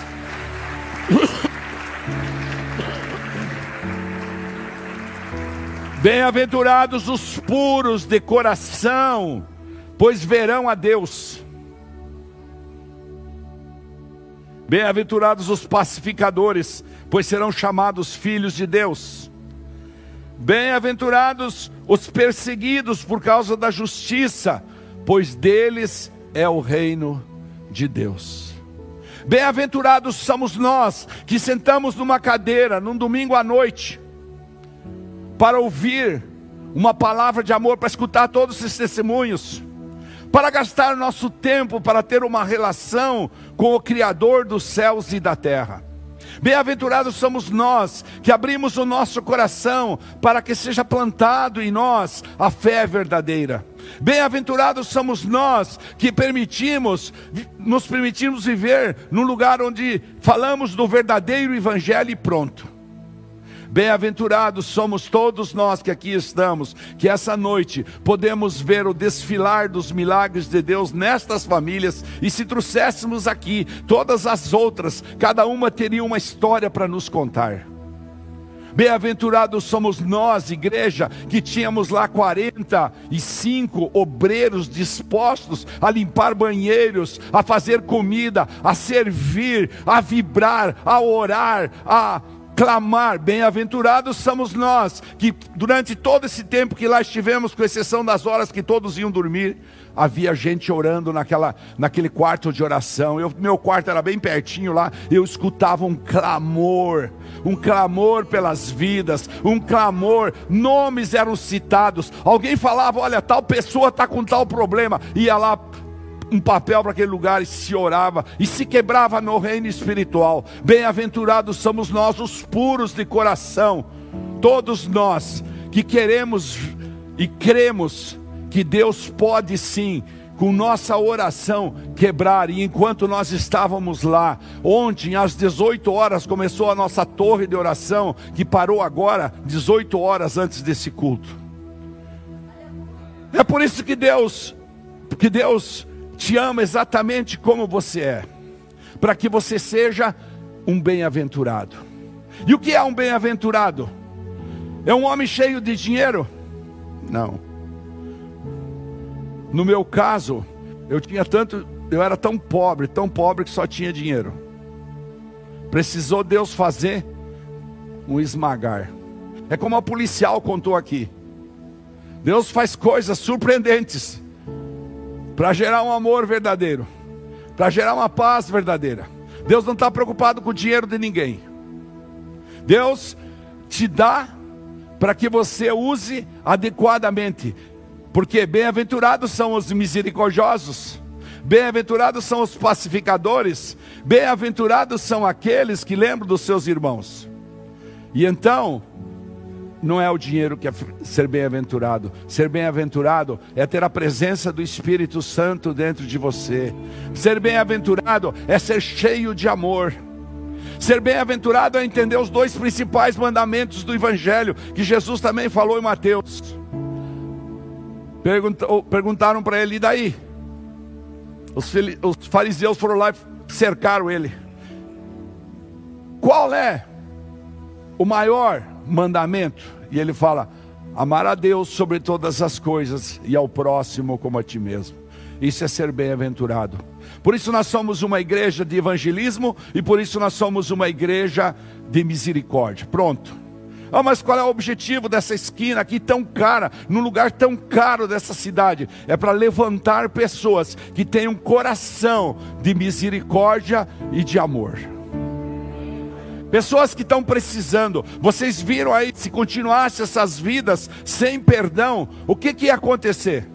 A amargura ia tomar conta, e a amargura, como sempre eu digo aqui, ela nasce aqui, atravessa a rua, vai do outro lado, e a raiz coloca, brota uma árvore lá. Então Deus resolveu cortar, sabe quando você corta a cebolinha assim, ó? Deus resolveu cortar vidas lá assim, tipo tempero, para temperar a comunidade, para temperar as pessoas. Nós precisamos nós temperarmos o mundo e não o mundo nos temperar. Nós precisamos semear a glória de Deus. É isso que é importante entender. Então essa noite, eu antes de fazer uma explicação mais profunda, eu quero convidar você rapidamente a pegar um envelope, os obreiros vão pegar envelopes na mão e vão passar por aí. E nós precisamos que você entenda uma coisa: uma igreja, ela não pode deixar de oportunizar em nenhum culto a chance das pessoas serem abençoadas. E eu não vou ficar aqui fazendo palavra de, de oferta. Mas eu quero que você entenda: você tem uma chance, você está vendo aqui a verdadeira prosperidade nessas vidas. Faça um voto de propósito com Deus, e eu te dou uma chance de você abençoar o reino de Deus com a sua oferta, com o seu dízimo, porque esse é uma obrigação do pastor abrir as portas do céu para a sua congregação, para aqueles que nos visitam. É a chance que você tem. Semeie na igreja. E Deus vai transformar isso em reino. Nas cinco missões que nós ajudamos, nas 30 mil refeições que nós já servimos no Fome Solidária, nas mais de duas, ou talvez até três mil cestas básicas que já distribuímos aí na frente. Nós queremos continuar com esse projeto. E claro, nós contamos com o apoio de todos. Mas quem quer ser abençoado, semeia. A palavra fala: semeia e colha. Fique de pé, faz favor. Eu vou orar por sua oferta. Eu tinha colocado o envelope ali, ó.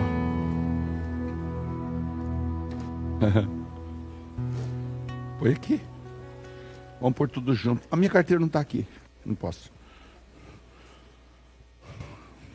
Bem-aventurados os puros de coração, pois verão a Deus. Faça com alegria. Se você for ofertar, não oferta com peso. Prefiro que você guarde o teu dinheiro no bolso. Não oferte com peso, não se deve. Oferte com amor, com alegria. Você vai, quem sabe, tocar a vida de uma pessoa lá na Guiné-Bissau. Você vai matar a fome de outra na Índia. Você vai matar a fome de alguém que chegou, como nós vimos essa semana, temos filmado aí, as crianças com fome. Cada vez aumenta mais o número de crianças. Não, não. Faça com alegria. Fala, eu vou fazer o meu melhor, porque o meu Deus me deu, então eu tenho para dar. Aleluia. Pai, eu oro para que todos aqueles que vão vir aqui na frente fazer oferta, o venham com muito amor e alegria, e tragam o seu melhor, o seu melhor.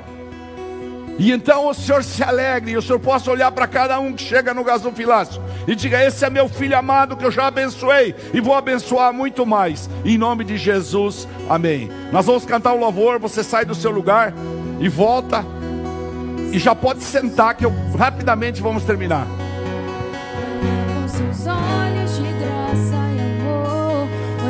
Seus olhos de graça e amor,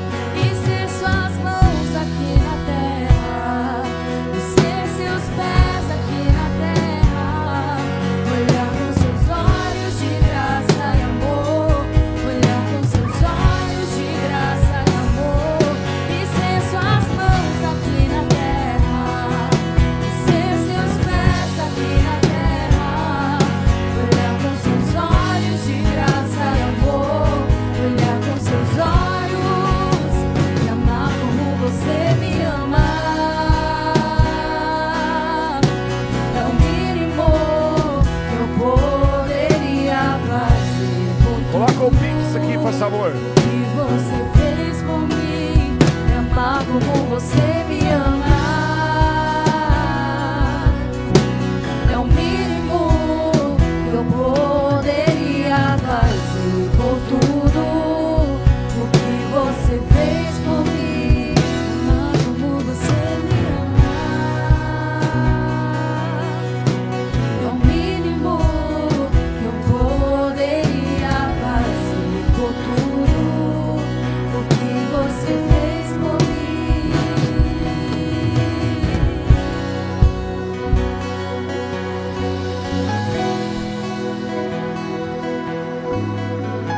Você que acredita que Deus vai abençoar esses que ofertaram pelo Pix, na maquininha que está lá atrás, tem uma maquininha lá para aqueles que querem ofertar, ou fisicamente aqui nos gasofilácios, estenda suas mãos para cá, faz favor.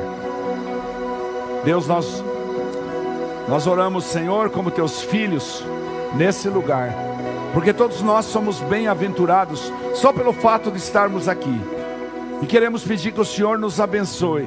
Abençoe cada pessoa que vai ofertar pelo Pix, que vai ofertar na conta com transferência, ou que vai ofertar na maquininha, ou que trouxe o dinheiro aqui no gasofilácio, ou que durante essa semana vai visitar nosso projeto Fome Solidária e vai fazer sua oferta, vai trazer alimentos. Nós oramos, Pai, por cada pessoa que tem contribuído com isso, por cada pessoa que veio aqui essa noite, para que o Senhor enche o coração com a tua glória, porque a tua glória é insubstituível. Em nome de Jesus. Amém. Amém, queridos. Olha, irmãos, quando Deus criou a humanidade, Deus tinha um projeto. Deus tinha um projeto de criar o homem à sua imagem e semelhança. E então Deus fez um acordo com o homem em Gênesis. E o homem rompeu esse acordo e todos nós, como seus herdeiros, nos tornamos pecadores. Onde está escrito isso, pastor? Está escrito na Bíblia Sagrada. Eu acho que tenho aqui anotado. Romanos 3, 23. Pois todos pecaram e estão destituídos da glória de Deus. Então, nesse tempo, olha só, nesse tempo, vivemos um longo período em que o homem se sustentou em cima da lei. Até que Deus, na sua imensa misericórdia, na sua imensa compaixão do ser humano, de mim e de você, ele enviou o seu filho amado. E a palavra fala em João 3,16: Porque Deus amou o mundo de tal maneira que enviou o seu filho, ou seja, Deus se fez homem, através de Jesus, enviou o seu filho para quê? Por que, que ele enviou? Para que todo aquele que nele cresce, não morresse, mas tivesse vida eterna. Eu acabei de falar para vocês que eu creio que meu pai, que morreu ontem e foi enterrado hoje, ele tem vida eterna, porque ele decidiu fazer uma resposta positiva a um apelo que eu fiz para ele. Toda pessoa bem-aventurada, cheia do Espírito, ela começa em algum lugar. Ela não começa no espiritismo, ela não começa na macumbaria e muito menos numa religião. Preste atenção. Pessoa bem-aventurada não começa numa religião. Pessoa bem-aventurada começa num relacionamento direto com Deus. E essa é a função da igreja. Criar condições para que você se relacione direto com o Criador. Porém, Jesus explicou isso no Evangelho de João. No capítulo 3 mesmo, no começo do capítulo, Nicodemos vai visitar Jesus. Quem era Nicodemos? Um homem da lei, um homem conhecido, um estudioso.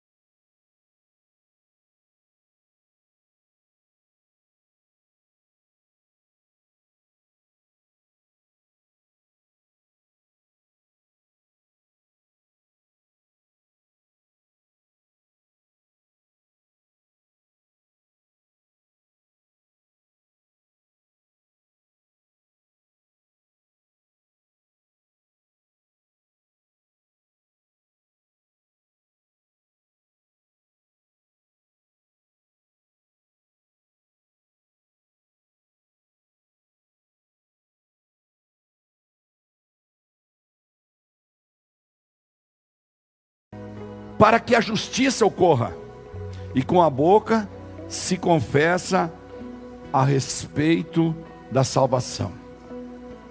Então Jesus disse para Nicodemos: é necessário nascer de novo, para que você saia da condição de criatura e você se transforme em filhos. Então todos aqueles que estão aqui me vendo ou me assistindo, sabem que começaram um dia com a bem-aventurança. Os bem-aventurados entendem isso. Nasceu o seu espírito, o Espírito Santo veio morar dentro dele. Alguém disse hoje de manhã lá no, no retiro: esse é um mistério que fica guardado na glória de Deus para nós conhecermos na eternidade, como um Deus tão grande que criou esse universo todo, que o homem vive desenvolvendo novos esquemas para tentar conhecer o universo e vai fazer isso eternamente e não vai conseguir até que Jesus volte e leve com ele todos os bem-aventurados e pronto. Assim fala a palavra. Todo aquele que o Pai me der, eu o segurarei comigo.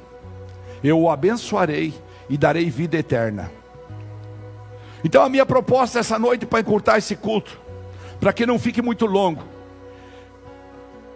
é dar uma oportunidade para todo aquele que quer sair da condição de criatura, para aquele que quer sair da condição de religioso, para aquele que quer sair da condição de adorador de falsos deuses, mas aquele que quer ver Jesus entrar efetivamente no seu coração.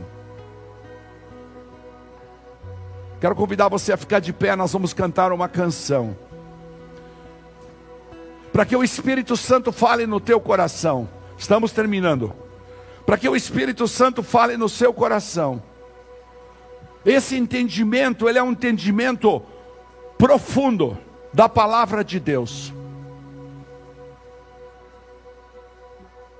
Depois de 25 anos estudando a palavra,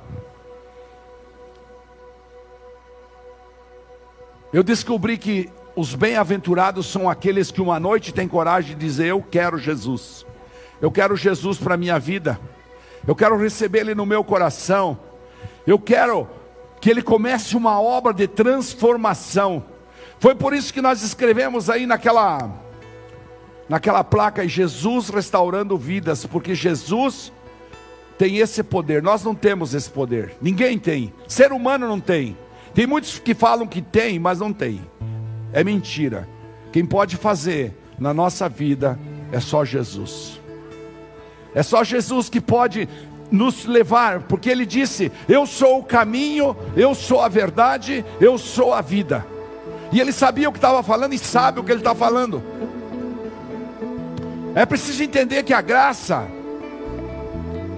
ela é criada por Deus, através da vinda de Jesus, de você receber Jesus, para que seus pecados sejam perdoados e você possa ter uma aliança com Ele.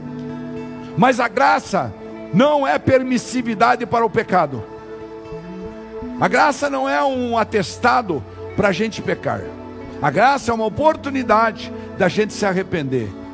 E essa noite, uma noite tão profética, tão linda, tão festiva, eu quero convidar você a adorar o Senhor nesse lugar e deixar o Espírito Santo falar no teu coração.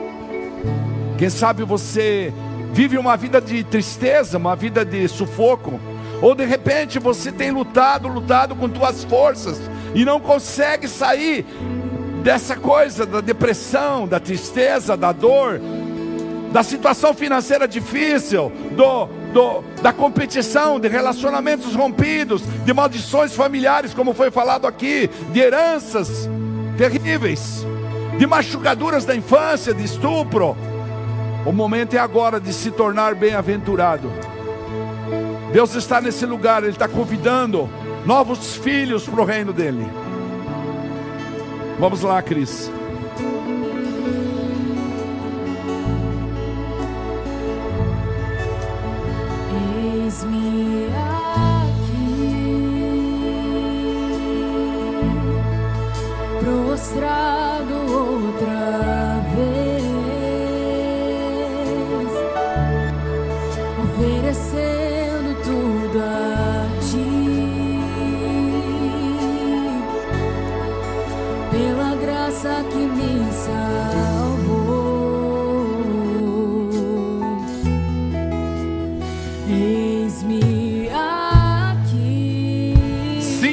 Estamos nesse lugar. no colo do seu amor.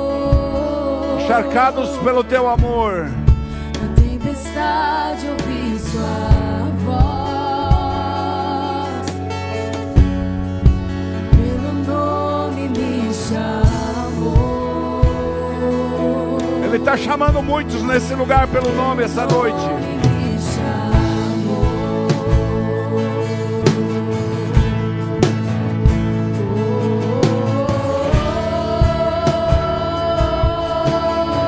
Aleluia!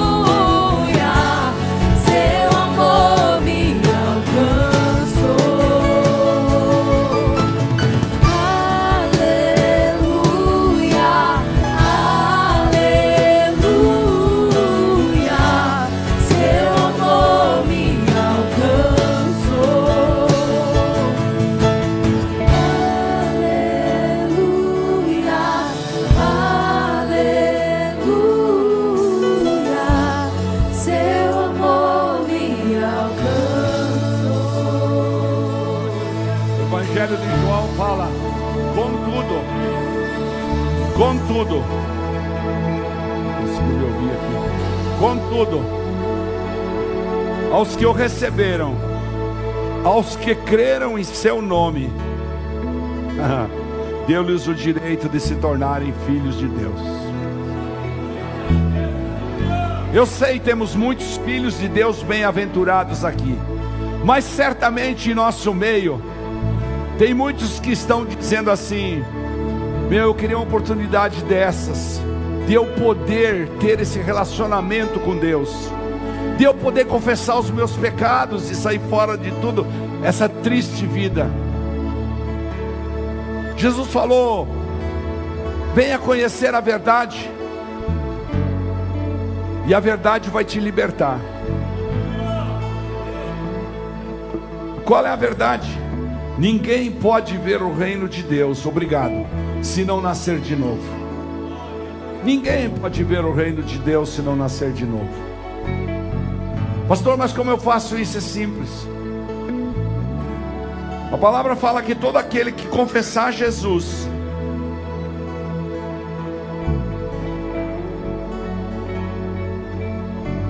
diante dos homens, ele também vai confessar a gente diante do Pai. Está lá em Mateus capítulo 10, versículo 32 e 33. Fala assim: Quem, pois, me confessar diante dos homens, eu também o confessarei diante do meu Pai que está nos céus. Mas aquele que me negar diante dos homens, eu também o negarei diante do meu Pai que está nos céus. Então tudo, tudo tem um começo na vida.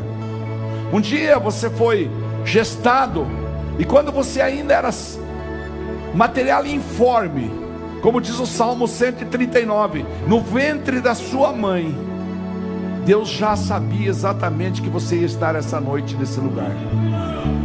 Deus não era, Deus não será, Deus é.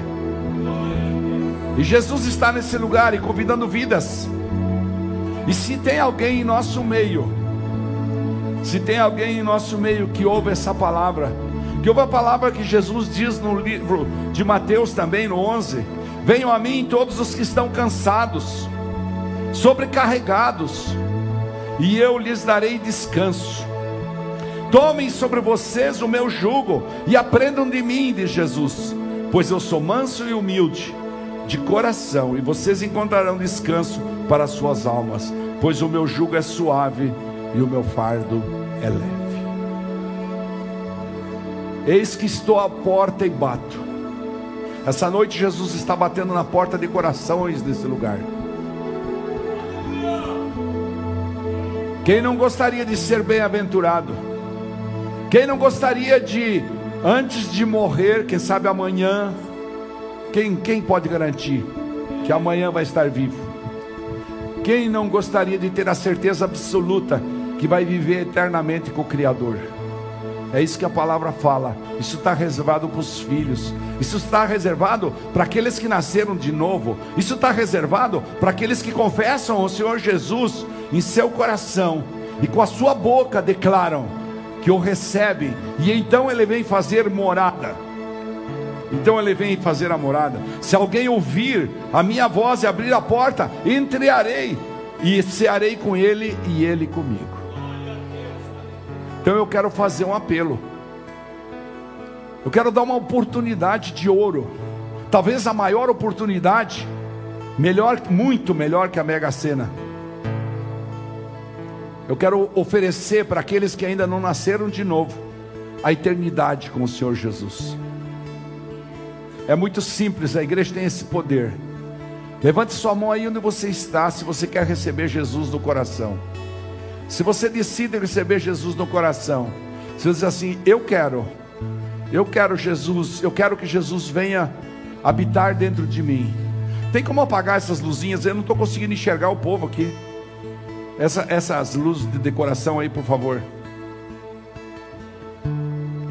Eu não consigo enxergar lá atrás. Quem quer receber Jesus no coração? Deixa me ver. Levanta bem alto a mão.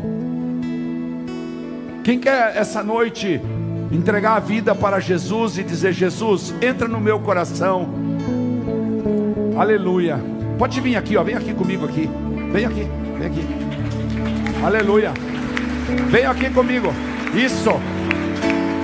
Aleluia. Fica virado para mim aqui. Vira para mim aqui, ó. Assim, isso. Aí.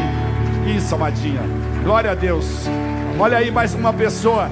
Olha lá mais pessoas querem receber Jesus, vão nascer de novo. Você confessa Jesus como seu Senhor e Ele lhe dá a vida eterna. É a Bíblia que fala. Aleluia, aleluia. Você quer também? Glória a Deus, glória a Deus.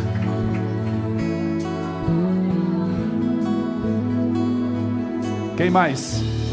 Aqui mais uma senhora, ó. Isso, aplauda Jesus. Irmão, você que já é bem-aventurado, comece a orar nesse lugar. Muitas vidas estão presas por demônios, muitas vidas estão presas por Satanás, muitas vidas estão presas por vergonha. Ora, vai ter vergonha de dizer eu quero Jesus e vai trocar a eternidade por isso? Não, não hesite, essa é a última chamada. Venha receber Jesus. Você que, você que é bem-aventurado, comece a orar. Diga, Deus, libera as pessoas desse lugar. Libera as vidas desse lugar. Olha quantas vidas estão aqui na frente, confessando Jesus. Todo aquele que confessar Jesus diante dos homens, será confessado diante do Pai. Aleluia. Aleluia. Não se trata de um toque emocional, trata-se de uma decisão. Trata-se de uma decisão. Eu decido tornar Jesus o meu Senhor e o meu Salvador. Eu decido aceitar o milagre da cruz.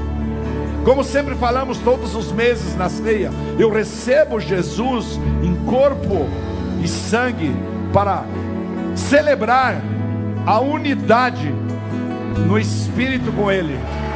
Aleluia! E que cabelo, hein? Aí, ó, perdeu a exclusividade. Luigi, perdeu a exclusividade, ó.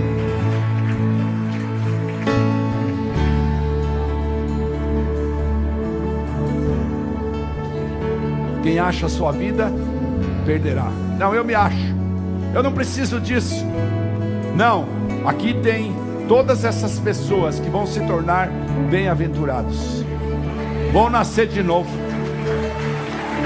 Aleluia! Aleluia! Aleluia! Vem entregar sua vida para Jesus, não tenha medo. Jesus é o Senhor de toda a terra. A Ele foi dado toda a força e todo o poder. Aleluia! Vem, senhora. Vem, filho, vem. Recebe Jesus. Vem, ó. Aleluia! Glória a Deus. Maravilha! Irmãos, a palavra fala que uma vida vale mais do que o mundo inteiro. Agora imagine quantas vidas nós temos aqui. Todas essas vidas vão fazer uma oração conosco. Vão abrir seu coração para que Jesus entre e faça morada dentro de você. Um dia aconteceu isso comigo. O meu pastor falou para mim: saia do ABCD, que você é muito metido, e entre no obedecer. E você vai ver o que Deus vai fazer na sua vida. E depois de 60 anos ordenado pastor, agora com 70, estou aqui. Deus é muito bom. Esse é o momento que vou dar uma última oportunidade, me permitam, uma última oportunidade. Eu vejo que tem pessoas ainda que estão hesitando, tem vergonha de vir para frente. Não, mas será que eu vou? Será que não? Venha nascer de novo, entregue sua vida para Jesus e você vai fazer uma convergência, uma conversão verdadeira. Você vai sair do lugar onde você está e Deus vai tomar as rédeas da sua vida na mão. Aleluia! Deus vai tomar. É simples. Em vez de você pegar o controle na tua mão, você vai entregar o controle da tua vida para Ele. Vocês vão entregar hoje à noite o controle da tua vida para Deus. Mas é Deus, o Senhor controla a minha vida agora. O Senhor vai abrir as portas para o emprego. O Senhor vai abrir as portas para o alimento. O Senhor vai abrir as portas para o dinheiro. O Senhor vai abrir as portas para a saúde. Talvez vocês estejam chegando hoje aqui na igreja. Mas nós temos milagres muito grandes aqui que poderíamos contar para vocês. O maior deles, com a convite da minha esposa, que ficou 42 dias no hospital, 30 dias entubada, mais quatro na UTI. E a igreja orava aqui fervorosamente. E o Senhor ouviu, e nós profetizávamos: lá tem vida. E o médico dizia no telefone para mim: olha, poucas chances. Já está ali, ó.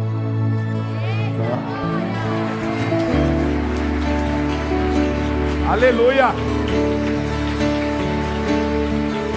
Eu não quero ser apelativo, mas escute. Voltando no assunto da morte. Quem poderia dizer que essa noite meu pai está lá no cemitério? É. Quem poderia dizer? Deus reservou esse aspecto para ele, para ele dar oportunidades para nós. E todas essas pessoas que vieram para frente, elas vão nascer de novo. E quando elas nascem de novo, vai se cumprir aquilo que Jesus promete na Bíblia. É tão simples, né? Parece uma coisa extraordinária, não. Me confesse diante dos homens. Nós vamos fazer isso agora com vocês. Vocês vão fazer uma oração junto com o pastor. A igreja inteira vai orar junto para facilitar. E você, com fé, vai declarar que recebe Jesus no seu coração e que Ele será o seu Senhor. Não estou falando para você ser religioso, para você ser nada. Estou falando para você ter um Senhor, antes um Salvador, antes um remidor, alguém que morreu na cruz pelos teus e pelos meus pecados.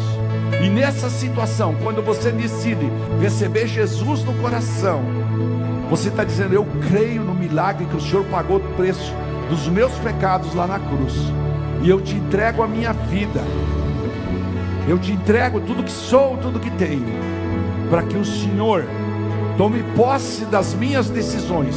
Eu abro mão do meu livre-arbítrio, eu começo a obedecer a palavra, eu começo a andar nos teus caminhos, e então eu ouço a voz do Senhor me dizendo por onde eu devo ir, qual o caminho, porque o Espírito Santo que vai habitar dentro de vocês, ele vai inspirar e vai revelar o caminho, como faz com todas as pessoas que são bem-aventurados. Tem mais alguém que quer ser bem-aventurado? Mais alguém que quer arriscar, já que não quer, não quer arrisca, né? Arrisca, vem aqui, vai cair aqui nos braços do Pai. A unção vai pegar. Aleluia. Mais alguém? Amém. Amém. É assim, Camila. Aleluia. Aleluia.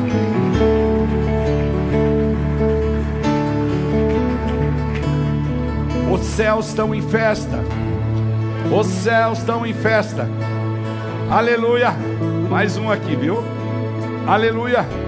Então você que veio aqui na frente, você que quer entregar a vida na mão de Jesus, você que vai se tornar a partir de hoje um bem-aventurado, cheio do Espírito. Você que vai nascer de novo, porque até então você é uma criatura. Deus te fez criatura. Só que a partir de hoje você vai ser filho. E como filho, você pode clamar: Abba, Pai. Vai chegar no céu a sua oração. Vai chegar nas mãos do Senhor, no trono do Senhor. O trono vai envolver, vai se envolver para tua casa quando você orar na tua casa. Essa sobrenaturalidade está à disposição de você que veio aqui na frente. Por isso coloque suas duas mãos para frente. Coloque as mãos para frente. Isso. As mãos para frente. Vai nascer de novo. Que lindo. Igreja, vamos orar junto com eles, com fé. Nós vamos ser os intercessores deles, para que o Espírito Santo visite eles, que tenham uma experiência extraordinária. Não é uma obra de homens, mas é uma obra do Criador. Diga assim comigo. Você que veio aqui na frente, diga comigo: Senhor Jesus, esta noite eu quero, de livre e espontânea vontade, te receber no meu coração, como meu Senhor, como meu remidor, como meu Salvador, porque eu creio que o Senhor levou na cruz todos os meus pecados E em nome de Jesus, eu te recebo, para que o Senhor seja o rei da minha vida, para que o Senhor tome posse de tudo que sou e que tenho. Para isso eu me declaro arrependido dos pecados que até hoje cometi. Me perdoa, me cura, me limpa, em nome de Jesus. Me escreve o meu nome no nome no livro da vida eterna. E em nome de Jesus, salva-me e eternamente. Fiquem agora com as mãos estendidas. Nós vamos orar por você. Deus, Criador dos céus e da terra, a tua palavra ensina que essas pessoas que vieram aqui na frente e te declararam como Senhor e Salvador, e que creem no milagre restaurador da cruz, a tua palavra ensina que essas pessoas receberão o Santo Espírito. Por isso eu te peço, nós te pedimos como igreja, vem habitar nessas vidas agora, vem tomar conta da vida deles, vem torná-los bem-aventurados, vem abençoá-los, que em pouco tempo eles possam voltar aqui e contar experiências extraordinárias, quando receberam a unção, quando receberam a inspiração, a revelação da tua palavra. Em nome de Jesus, abençoa eles, para que eles possam prosperar no teu reino. Em nome de Jesus, e a igreja diz: Amém. Escuta, olha aqui para o pastor agora. Olha aqui. Quero falar só três coisinhas. A primeira delas, agora você não é mais criatura. Desenvolva uma relação de intimidade com Deus. Muitas vezes o problema com os pais paternos nos impede de ter uma relação com o Pai Celestial. Mas esqueça isso, trabalhe isso no seu coração e diga: Deus, eu recebi o Senhor no meu coração. Me honre, me ajude, limpe meu coração, me ajude no meu relacionamento. Enfim, qual é o milagre que você precisa? Peça para Ele, Ele vai te dar. Amém? Pode pedir, Ele vai te dar. Ele é suficientemente grande para te dar. A segunda coisa, onde você encontra sustento para essa fé? Na Bíblia. Leia a Bíblia. Portanto, eu quero convidar eles e todos os nossos visitantes, antes de ir embora, passar lá naquela cruz de borboleta lá atrás, ó. Nós temos um presentinho para vocês. Que já ajuda muito. Não é uma Bíblia como nós gostaríamos, porque terminou. Mas nós temos um devocional para você ler todo dia, para você poder manter essa fé. Mas leia na Bíblia, comece pelo Evangelho de João, que é o Evangelho do amor. É o Evangelho do amor. Leia no Evangelho de João. E por último, a terceira coisa. Para isso eu preciso que você vire para lá. Vire todos para lá. Vire todos para lá. Você agora não está mais sozinho. Agora você tem uma família por você. Você tem uma família. Seja bem-vindo à família de Cristo. Seja bem-vindo. Aleluia. Aleluia.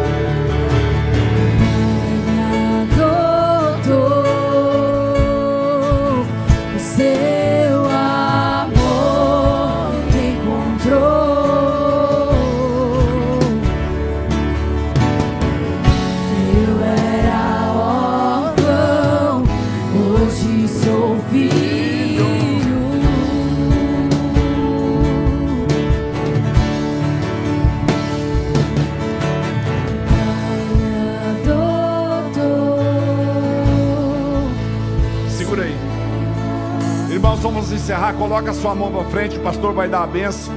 Não esquece que nós temos cantina lá embaixo. Tem cantina, né? Tem? Tem cantina lá embaixo. Para você levar um pastel para casa delicioso. Né? Tudo no pacotinho, já prontinho. Também não esquece os visitantes de passar lá atrás. E volte sempre. Porque você é o amor da nossa casa.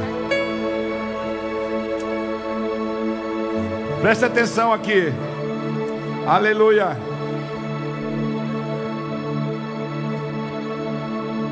É essa pastora aí tá louca. Só Jesus na casa. Amém. Com as mãos para frente. Deus, eu oro nesse momento para que o Senhor abençoe todas as pessoas que vieram nesse culto maravilhoso. Diferente, completamente diferente, mas cheio do teu amor. Muito obrigado pelos testemunhos. Obrigado por aqueles que foram no revisão. Obrigado pelos que vieram receber. Obrigado para a igreja, Jesus. Abençoa eles que eles tenham uma semana muito pródiga, uma semana cheia de boas notícias, uma semana com os teus anjos, como diz a tua palavra, os acompanhando dia a dia, em nome de Jesus. E a igreja diz: Porque se Deus é por nós, Quem será contra nós? e agindo Deus. Deus é bom toda hora. Vão em paz, Deus acompanhe. Amo vocês. Aleluia. Muito obrigado. Pra casa voltarei.